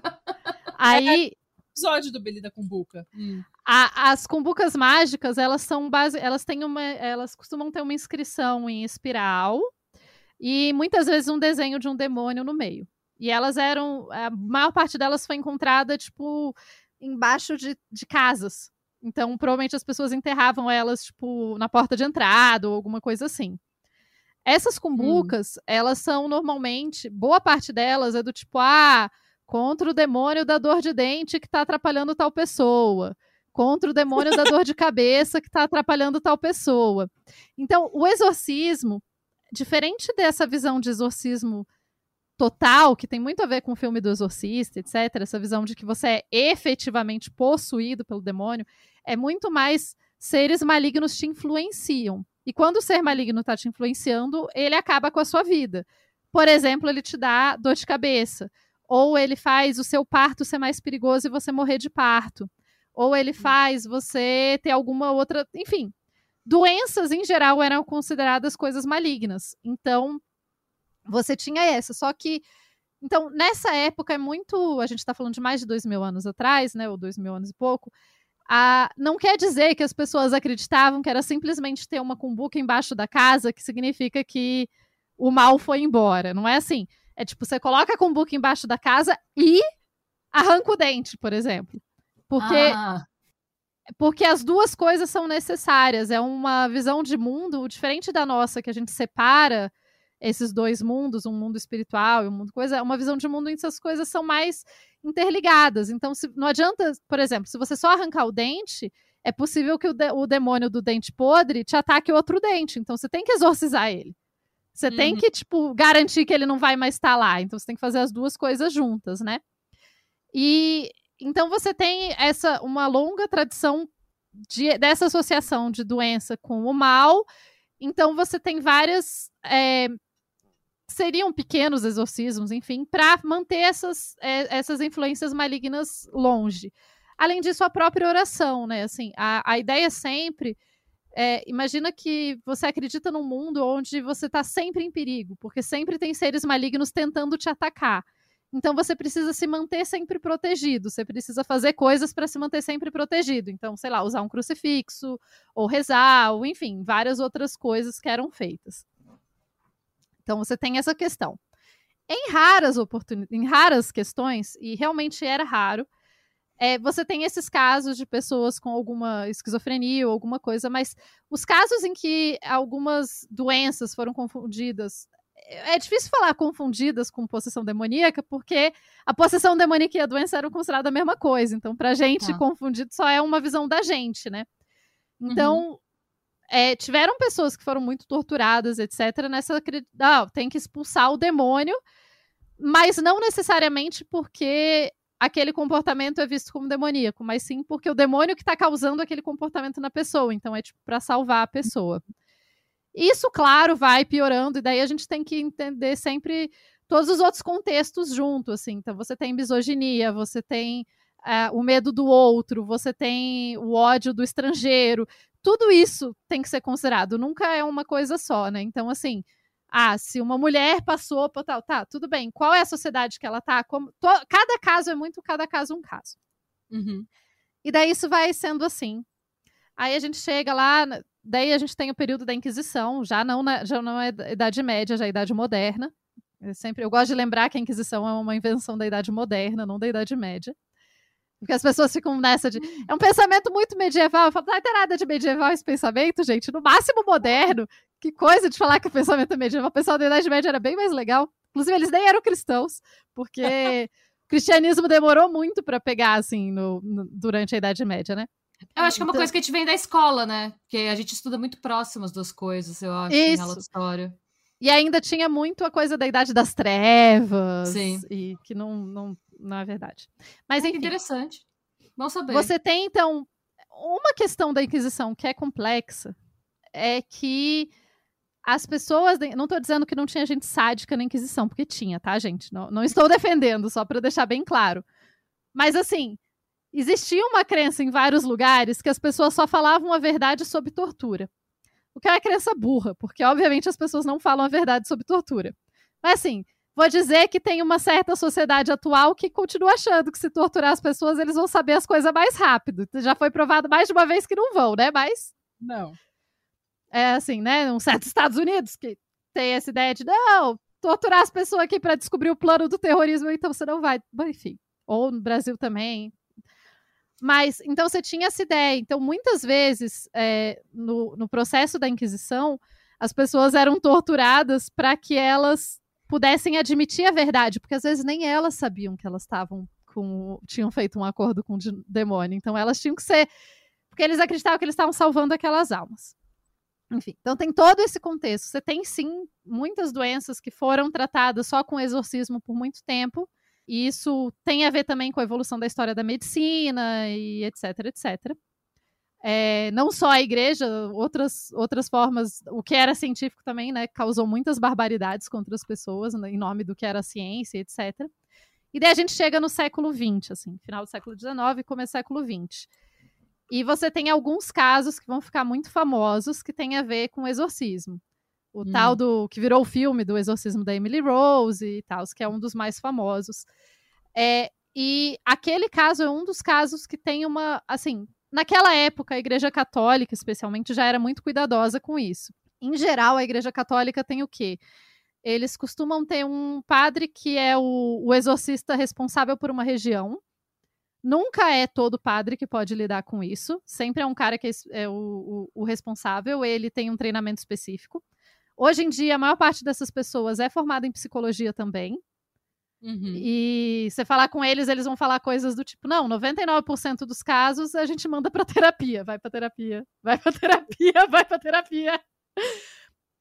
E eles falam muito também essa questão de que é, a, a influência demoníaca, ela não é uma influência necessariamente de tomar o seu corpo todo, é uma influência pequena, então é o que faz você é o que te tenta beber e te torna um alcoólatra, entendeu? Então você precisa de um exorcismo para tirar essa influência, mas não quer dizer que você tipo vire a cabeça, fale em línguas, nada do tipo. É só são pequenos exorcismos, digamos assim. Mas Entendi. a Igreja Católica em geral, por conta das besteiras que rolou, eles são muito cuidadosos em dizer o que, que, seria um exorcismo ou não. O próprio filme do Exorcista mostra bem isso, assim, que não só que o padre tá numa numa crise de coisa, mas tem todo um. Eles falam, não, vai no médico primeiro, não, tem que ver isso no médico primeiro, não, né? Parte do filme no médico. É, porque não, não para ele, porque eles têm essa coisa. Mas em várias igrejas neopentecostais, o exorcismo acaba passando mais como essa coisa de espetáculo, né? Então hum. você tem e também porque essas igrejas não tiveram tanto problema quanto a igreja católica teve. A igreja católica, hoje em dia, eles, cara, eles preferem não ter problema. A verdade é essa. Tipo, pra que que eles vão... Eles acreditam piamente na influência do, do, do diabo e dos demônios no mundo. Tipo, eles falam, não, o diabo existe, demônios existem, eles atacam as pessoas. Hum. Mas eles têm muito esse rolê de, tipo, sabe essas piadas que o pessoal fala, cara, por que, que o diabo tá aqui influenciando tal pessoa? a fazer tão. Por que, que ele vai tomar o corpo do seu Zezé e não, sei lá, do, do, do presidente dos Estados Unidos? Mas daí ele foi lá e tomou o corpo do presidente dos Estados Unidos, né? Esse, essa, esse argumento parou de valer. Mas. Então, assim, a Igreja Católica costuma ter uma visão mais. Eles são mais certinhos em, tipo, nem tudo é exorcismo, não vamos fazer isso o tempo todo. Outras religiões, especialmente neopentecostais, não. Elas vão trazer mais essa visão antiga de que, ah, essa pessoa está possuída, temos que fazer algo para tirar o demônio. Daí vão. É, é, tudo muito. É bem complexo, porque esses casos, especialmente os casos que são mais. O, o próprio caso da, do filme da Emily Rose, ela vem de um contexto muito complexo, de uma família que já não é uma família normal, uma família que ignora coisas que a própria igreja fala para eles fazerem, eles ignoram. A própria igreja fala que não é para fazer é, uma coisa, eles vão lá e fazem. É, então tem uma tem um radicalismo já das próprias famílias, assim, né? Nesses casos, esses casos que dão muito ruim, assim. E por isso que a própria a, os católicos têm mais esse cuidado. Os evangélicos, os evangélicos nem tanto. Os neopentecostais têm muito essa coisa do exorcismo como essa coisa, esse show na igreja e todo mundo fica possuído junto e daí tem e daí tem um pouco essa eu estava estudando isso sobre exorcismo esses dias. É, eu, tá, eu, tá, eu tô, tava escrevendo um artigo e daí eu estava estudando justamente sobre isso, sobre alguns pesquisadores que trabalham com exorcismos na Argentina e no Brasil, e enfim. E como tem muito a ver também, muitas vezes, é, uns exorcismos frequentes é, e que são feitos, sei lá, toda semana você tem que fazer, são sempre coisas muito demoradas, mas tem a ver com o senso de comunidade para as pessoas. Tipo, você se sente parte de alguma coisa. Enfim, é a hum. desestruturação da sociedade capitalista que gera as pessoas, leva as pessoas a procurar exorcistas. Mas é, é, porque eu acho que é complicado demais, porque nada nada social se resume a uma coisa A ou B, né? Mas eu, sei, eu gosto de trazer esse passado dos exorcismos e essa ideia que se tinha da doença relacionada ao demônio porque hum. isso é re relido em alguns lugares. E tem algumas igrejas que vão usar isso. Do tipo, então assim, ah. É, e quando eu falo doença, é bem prático mesmo. Tipo, câncer é demônio, ou sei lá. Então você não precisa de tratamento de câncer, você precisa de um exorcismo. Isso é uma loucura, né? Tipo, não é para ser feito isso. Mas hum. existem lugares que vão, porque daí vai falar da cura milagrosa, do óleo de não sei o quê, do não sei o quê de não sei o quê. Então, isso é perigoso, e, bom, na lei brasileira isso é considerado charlatanismo, né? Inclusive, é, é, é um crime. mas ainda acontece. Nos Estados Unidos acontece bem mais, assim, eu acho que a gente tem mais casos, inclusive, de exorcismo muito doidos nos Estados Unidos, inclusive vários que a gente nem sabe que aconteceram. Uhum. É, exorcizar o, a pessoa que é. Ah, porque a pessoa é, ele é gay, ou ela é lésbica, ou é bi, vamos exorcizar. Isso também aconteceu, acontece ainda nos campos, nos lugares assim, é terrível. E mas não tem tanto é muito mais uma desculpa para um pânico moral do que qualquer outra coisa, né? Não, é muito mais o vamos usar a palavra exorcismo e vá de retro e etc para tirar assim. Eu trabalho, uma das coisas que eu mais trabalho é com exorcismo. E, por isso que eu falo um monte sobre o tema, porque amo, eu, amo. eu acho muito fascinante assim a ideia. Mas ao mesmo tempo, então, é, e daí que é essa coisa muito diferente, né? Uma coisa é pensar o exorcismo há dois mil anos atrás, numa sociedade, daí a gente pode pensar em todos esses outros contextos. Outra coisa é pensar hoje em dia uma pessoa ser negado o cuidado médico porque um exorcismo vai ser feito. Isso é só um absurdo, né? Não, não tem nem como, não existe, não dá para relativizar, né? Tem coisas que não tem como relativizar, assim. O que eu vejo, e não 100%, a Igreja Católica tem um curso de exorcismo todo ano. Eu morro de vontade de ver se eu consigo ir fazer um dia.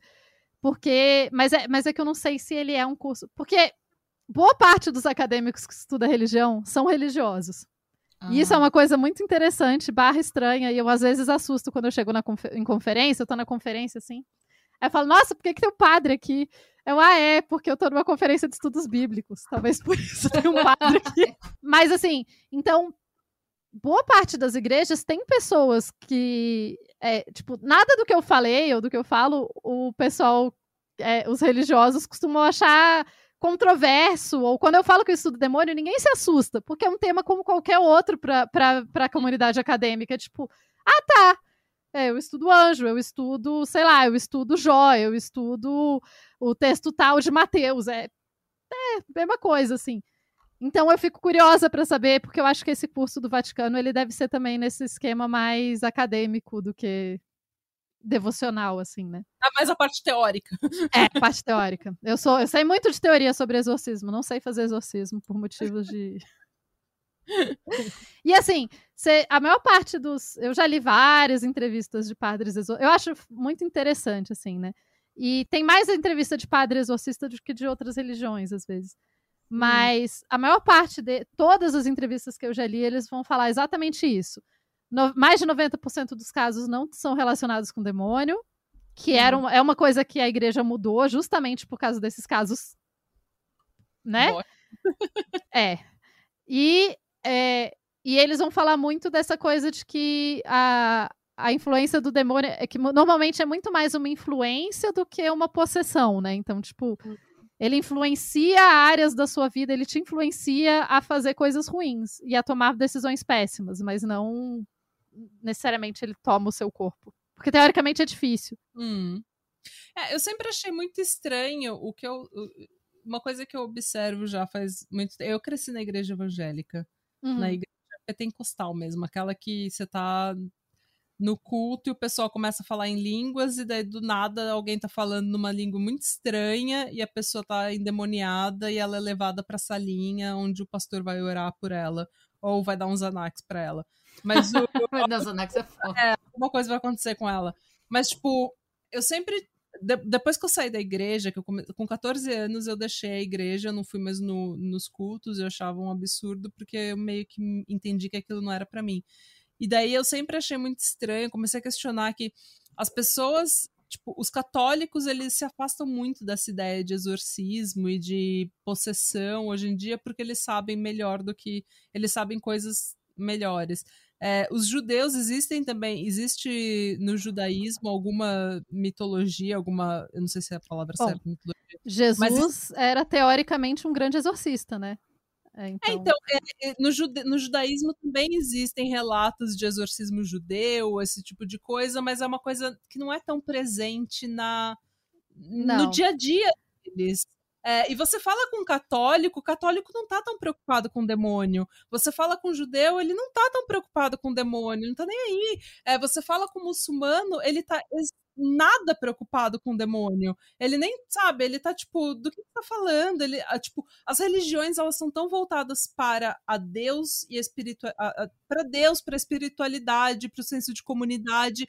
E daí tem a igreja uhum. evangélica que é uma é tipo para mim é se você falar com qualquer Quase um culto ao demônio, né? Ele faz um demônio. E, tipo, para mim, isso me. me eu, eu, eu, questionava muito isso, que você já percebeu que todo culto evangélico tem alguém é, pentecostal, obviamente. É, tem um, um, uma pessoa endemoniada que tem que ser levada pelos ombreiros da igreja para um outro lugar porque ela está se debatendo e gritando e tendo um escarcel. E daí eu fico pensando, será que essas pessoas todas são contratadas, essas pessoas são atores, ou elas estão influenciadas, ou simplesmente o fato de você crescer numa igreja e você estar numa igreja que fala tanto do demônio, que fala tanto do inimigo, que fala tanto dessa presença tão real na sua vida, sabe? Que você tem que o tempo todo lutar contra essa pessoa que está tentando destruir tudo que você é e o que você sente e tá tentando te influenciar e te atacar e te tentar o tempo todo. Essa presença do demônio na igreja evangélica, ela é tão real que eu acho que quando uma pessoa surta, ela provavelmente ela é isso que o surto dela é falar que ela tá endemoniada, é ela realmente acreditar que o que, que tá acontecendo com ela, ou realmente ter uma alucinação com o demônio, porque essa é a presença que ela tem, a presença muito forte na vida dela, daquela imagem, né? De toda essa imagem que a gente tem de filmes e de, de cultos e tudo mais.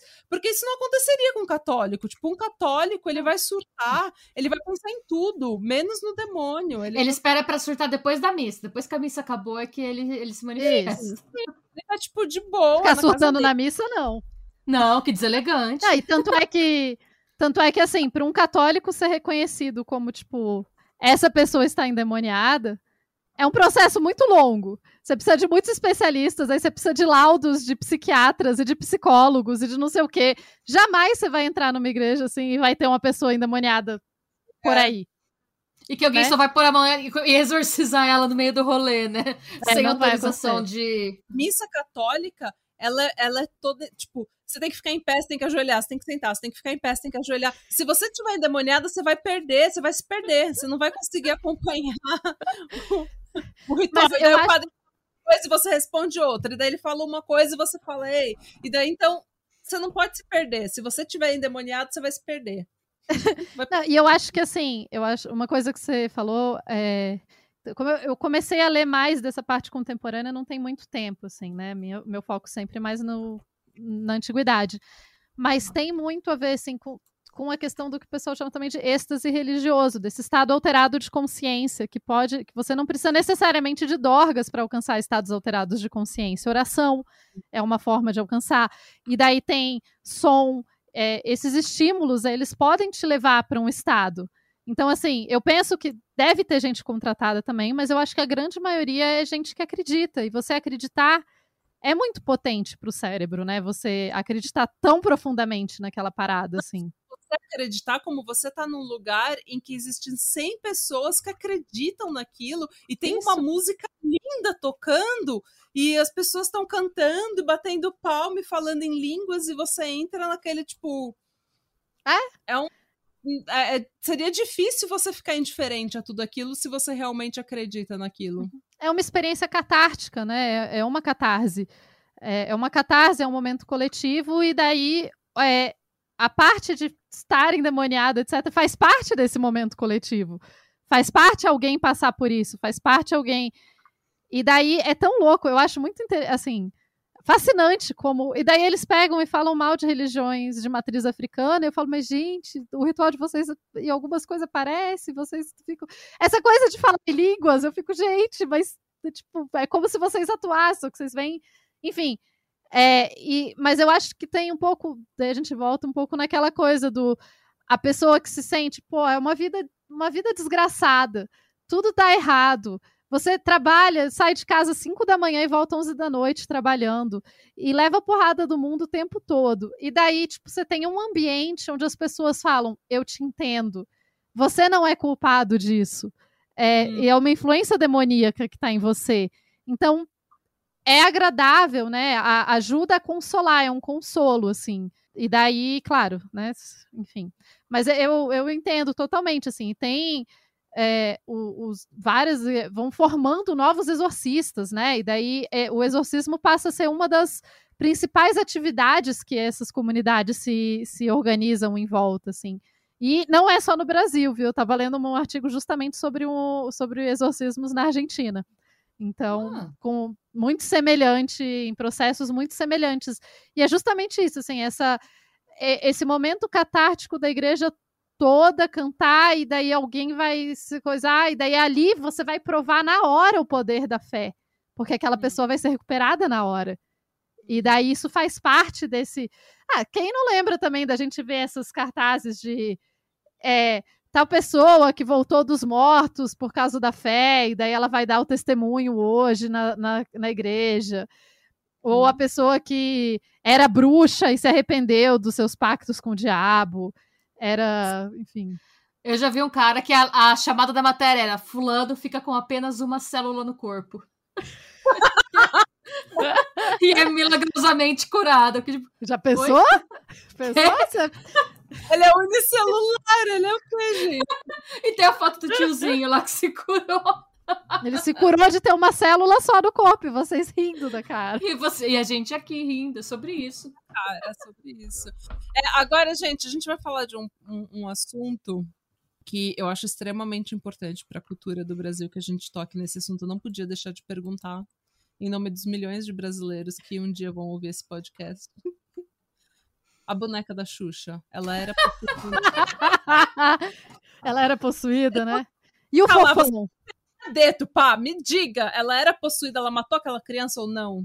E o fofão, tinha uma faca dentro dele que ele te matava? Possuído também. Gente, eu que nunca tive esses bichos na minha eu vida. Eu nunca tive também. Eu nunca tive dinheiro pra essas coisas, não. Eu nem tive medo deles. É. Na minha casa só entrava os do Paraguai. É, nunca, foi, é, nunca foi um risco ter boneca da Xuxa na minha é, casa. É, por sorte, você viu? Vocês estão aí livres de demônios e nem sabem porque agradecer aqui. Ai, gente, mas aí, tem mais perguntas, Schmidt? Hum, vamos ver. Eu acho que a gente falou de tudo que eu tinha de. Ah, não, recomendação de leitura. O que você recomendaria para ouvintes que estejam interessados em conhecer mais, em começar a estudar essa parte? Eu vou recomendar um livro que não tem. É, é assim, que ele é um livro mais sobre a antiguidade do que sobre o período atual, mas que eu acho ele agradável de ler. E ele, ele deixa a gente entender muito sobre. Bom, o nome do livro é Cosmos, Caos e o Mundo que Virá. Tem, tem em português e tem. Ele, ele foi traduzido né, para o português. É, ele é um livro que ele traz muito a ideia dessas religiões da antiguidade, como que elas foram se conectando, e a ideia de inferno, de onde vem a ideia de inferno, a ideia de demônio, a ideia dualista, é, no Egito, como aparecia isso, no zoroastrismo, como isso aparecia, como que isso vai sendo adaptado para o cristianismo. E é, uma, é um livro de historiador e tal, então ele é bem interessante nessa, nessa questão, assim. É, a gente não tem muitos livros uh, publicados sobre o tema de demonologia, assim. Você tem mais artigos do que livros. Se alguém está mais interessado em ir mais academicamente, a minha dica é sempre você vai lá no Google Scholar, né, o Google acadêmico, e procura lá, não procura no Google normal, procura no Google acadêmico, que daí você vai ter acesso, tem muita coisa online de graça, especialmente em português, as revistas brasileiras costumam publicar sem, sem custos, né? E você tem artigo de 10 páginas, não são coisas tão longas assim, 10, 15 páginas sobre esses temas. Ah, eu acho que essas seriam, assim, tem podcasts interessantes para ouvir. Claro, o livro do, do caso Evandro, que esse é meio batido, né? Mas o Ivan trabalhou muito e, com essa questão do pânico satânico. Ah, tem alguns episódios que a gente já gravou junto sobre esse tema. Tem episódio de Pânico Satânico lá no Mundo Freak Confidencial, é, que é um dos podcasts que eu participo. Ó, já aproveito e faço jabá ah, junto. Venda seu peixe! Venda! é, se... Mais. Se vocês quiserem me ouvir mais, né? Dá para me ouvir. Eu participo com frequência no, no Mundo Freak Confidencial, falando dessas coisas freaks. E também no Dragões de Garagem, que é um podcast de ciências Ó, oh, demônios também podem ser ciências, podem.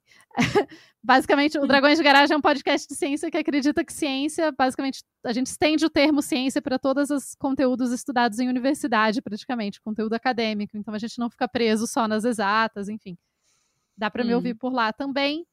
Eu tenho um Twitter, arroba Tupaguerra, eu tento postar coisas de história e etc. Esse ano tá sendo muito pesado para mim, então eu tô com pouca energia pra tá cansado. A gente te entende. 100% dos nossos ouvintes estão na mesma situação e te entendem. Pois é. Eu foi um ano de muitas perdas pessoais, eu perdi muitas pessoas queridas e daí a, a, minha energia tá um, não tô tendo tanta energia para atualizar o Twitter do jeito que eu gostaria, assim. Então eu, tava, eu tinha até começado ano passado um canal de YouTube, mas tipo, tem pouquíssimos vídeos lá e eu não. Eu tenho um monte de vídeo gravado que eu não dei o tempo de editar, enfim, essa vida, assim. A vida, a vida acontece. A vida de ditadura. Mas qualquer coisa, assim, é, Instagram, Twitter, etc., arroba Tupaguerra eu tendo a tentar responder as pessoas. Às vezes eu esqueço, especialmente quando a, a pergunta no Instagram vai lá para aquela caixa perdida, mas eu Sim. tento, Sim. tento responder. eu acho que é isso, principalmente. Ai, gente, ó. Nossa, eu amei. Eu tô me sentindo muito mais sábia agora. E eu amei ventos pestilentos. Vou usar ventos pestilentos no meu dia. Não sei como, mas vou usar no meu dia a dia de algum jeito. Sim. Com certeza. E cumbuca, é cumbuca mágica? Cumbuca do demônio. Isso, cumbuca mágica. Cumbuca mágica é uma palavra que eu também vou aderir. É, inclusive, vocês jogarem na internet Magic Bowl, porque daí é em inglês, né? Porque uhum. vocês encont encontram imagens das cumbucas mágicas. E, e sério, o, os demônios, eles são tão bonitinhos, alguns dos demônios é desenhados. É Deixa eu ver aqui, achei um. Peraí, vou, vou mandar para vocês o. Nos mande. Gente, o, que, que é errado que veio um negócio de arroz feijão com ovo aqui. Obviamente. Do demônio, arroz com ovo. É isso que você tá me dizendo? Ah. Ó, eu mandei um link que tem uma, uma cumbuca mágica, pra vocês verem. Ai, que lindas as cumbucas. Gente, vamos atrás de cumbucas mágicas. Olha o demoninho Nossa, dessa que cumbuca. lindo! Adorei esse demoninho! Olha esse cabelinho! É o demônio Beisola, gente. Eu amei. o Beisolinha. É. Então, é, essa, é assim que são as cumbucas mágicas, tá vendo? Então, não tem nada a ver com os demônios de hoje em dia. Parece não. um Pokémon. Gente, eu tenho várias fotos aqui, Magic, que é de receita de arroz, feijão e ovo. no mundo das receitas aqui. É, faça uma Magic Bowl. Você pode tanto fazer um prato, um PF, quanto, quanto invocar a proteção contra o demônio ancestral. Bolsolinha, o Bolsolinha. Beisola. Eu falei Bolsola, olha, eu tô... comecei. Mas, gente, para encerrar o episódio, Tupá, muito, muito, muito obrigada pela sua presença. Ah, foi muito legal. A gente amou. Obrigada a vocês por me convidarem. É, a gente, o podcast é seu, sempre que você quiser vir aqui falar de qualquer, absolutamente qualquer coisa, novos trabalhos, novos artigos, livros, o que vier pela frente. Se você quiser divulgar, o podcast é seu, portas abertas. Ai, obrigada. Tupá amiga do pod. É, é Tupá amiga do pod, sempre, sinceramente. E muito obrigada mesmo por passar duas horas do seu domingo aqui com a gente. Você, nossa, explicar coisas maravilhosas e com um senso de humor. É, amei, amei mesmo. Obrigada, viu? Obrigada, gente. Eu gosto de falar demais, falo horrores. Eu agradeço demais uh, o convite. Eu gosto é, falar, né? Adoro crime. Não, não é que eu adoro crime, mas é um tema que me interessa, assim. Então, fiquei uhum. muito feliz pelo convite. E é isso, você fala horrores, é isso. Ai, mas a gente adora, ainda mais que você fala com embasamento e com palavras legais no meio. é, é, é a tal da. Eu, eu sempre me esforço para fazer divulgação, né? Porque no fim das contas eu estou divulgando pesquisas acadêmicas, é só que as pessoas nem sempre percebem. Esse é o segredo. Ela está jogando os ventos pestilentos do acadêmico. É Ela está buscando conhecimento. Quem que jogava ventos pestilento? Esqueci. Pazuzu. Pazuzu. Pazuzu. Gente, e é isso então. Beijo. Boa semana para vocês. Muito obrigada, Tupá. Muito obrigada, Shimidity, por produzir este episódio lindamente. Sejam bons, busquem conhecimento, não busquem ventos pestilentos. Ah, e que Pazuzu sempre sopre ventos pestilentos a seu favor. E que a sua mágica esteja che sempre cheia. Não sei, não sei. E...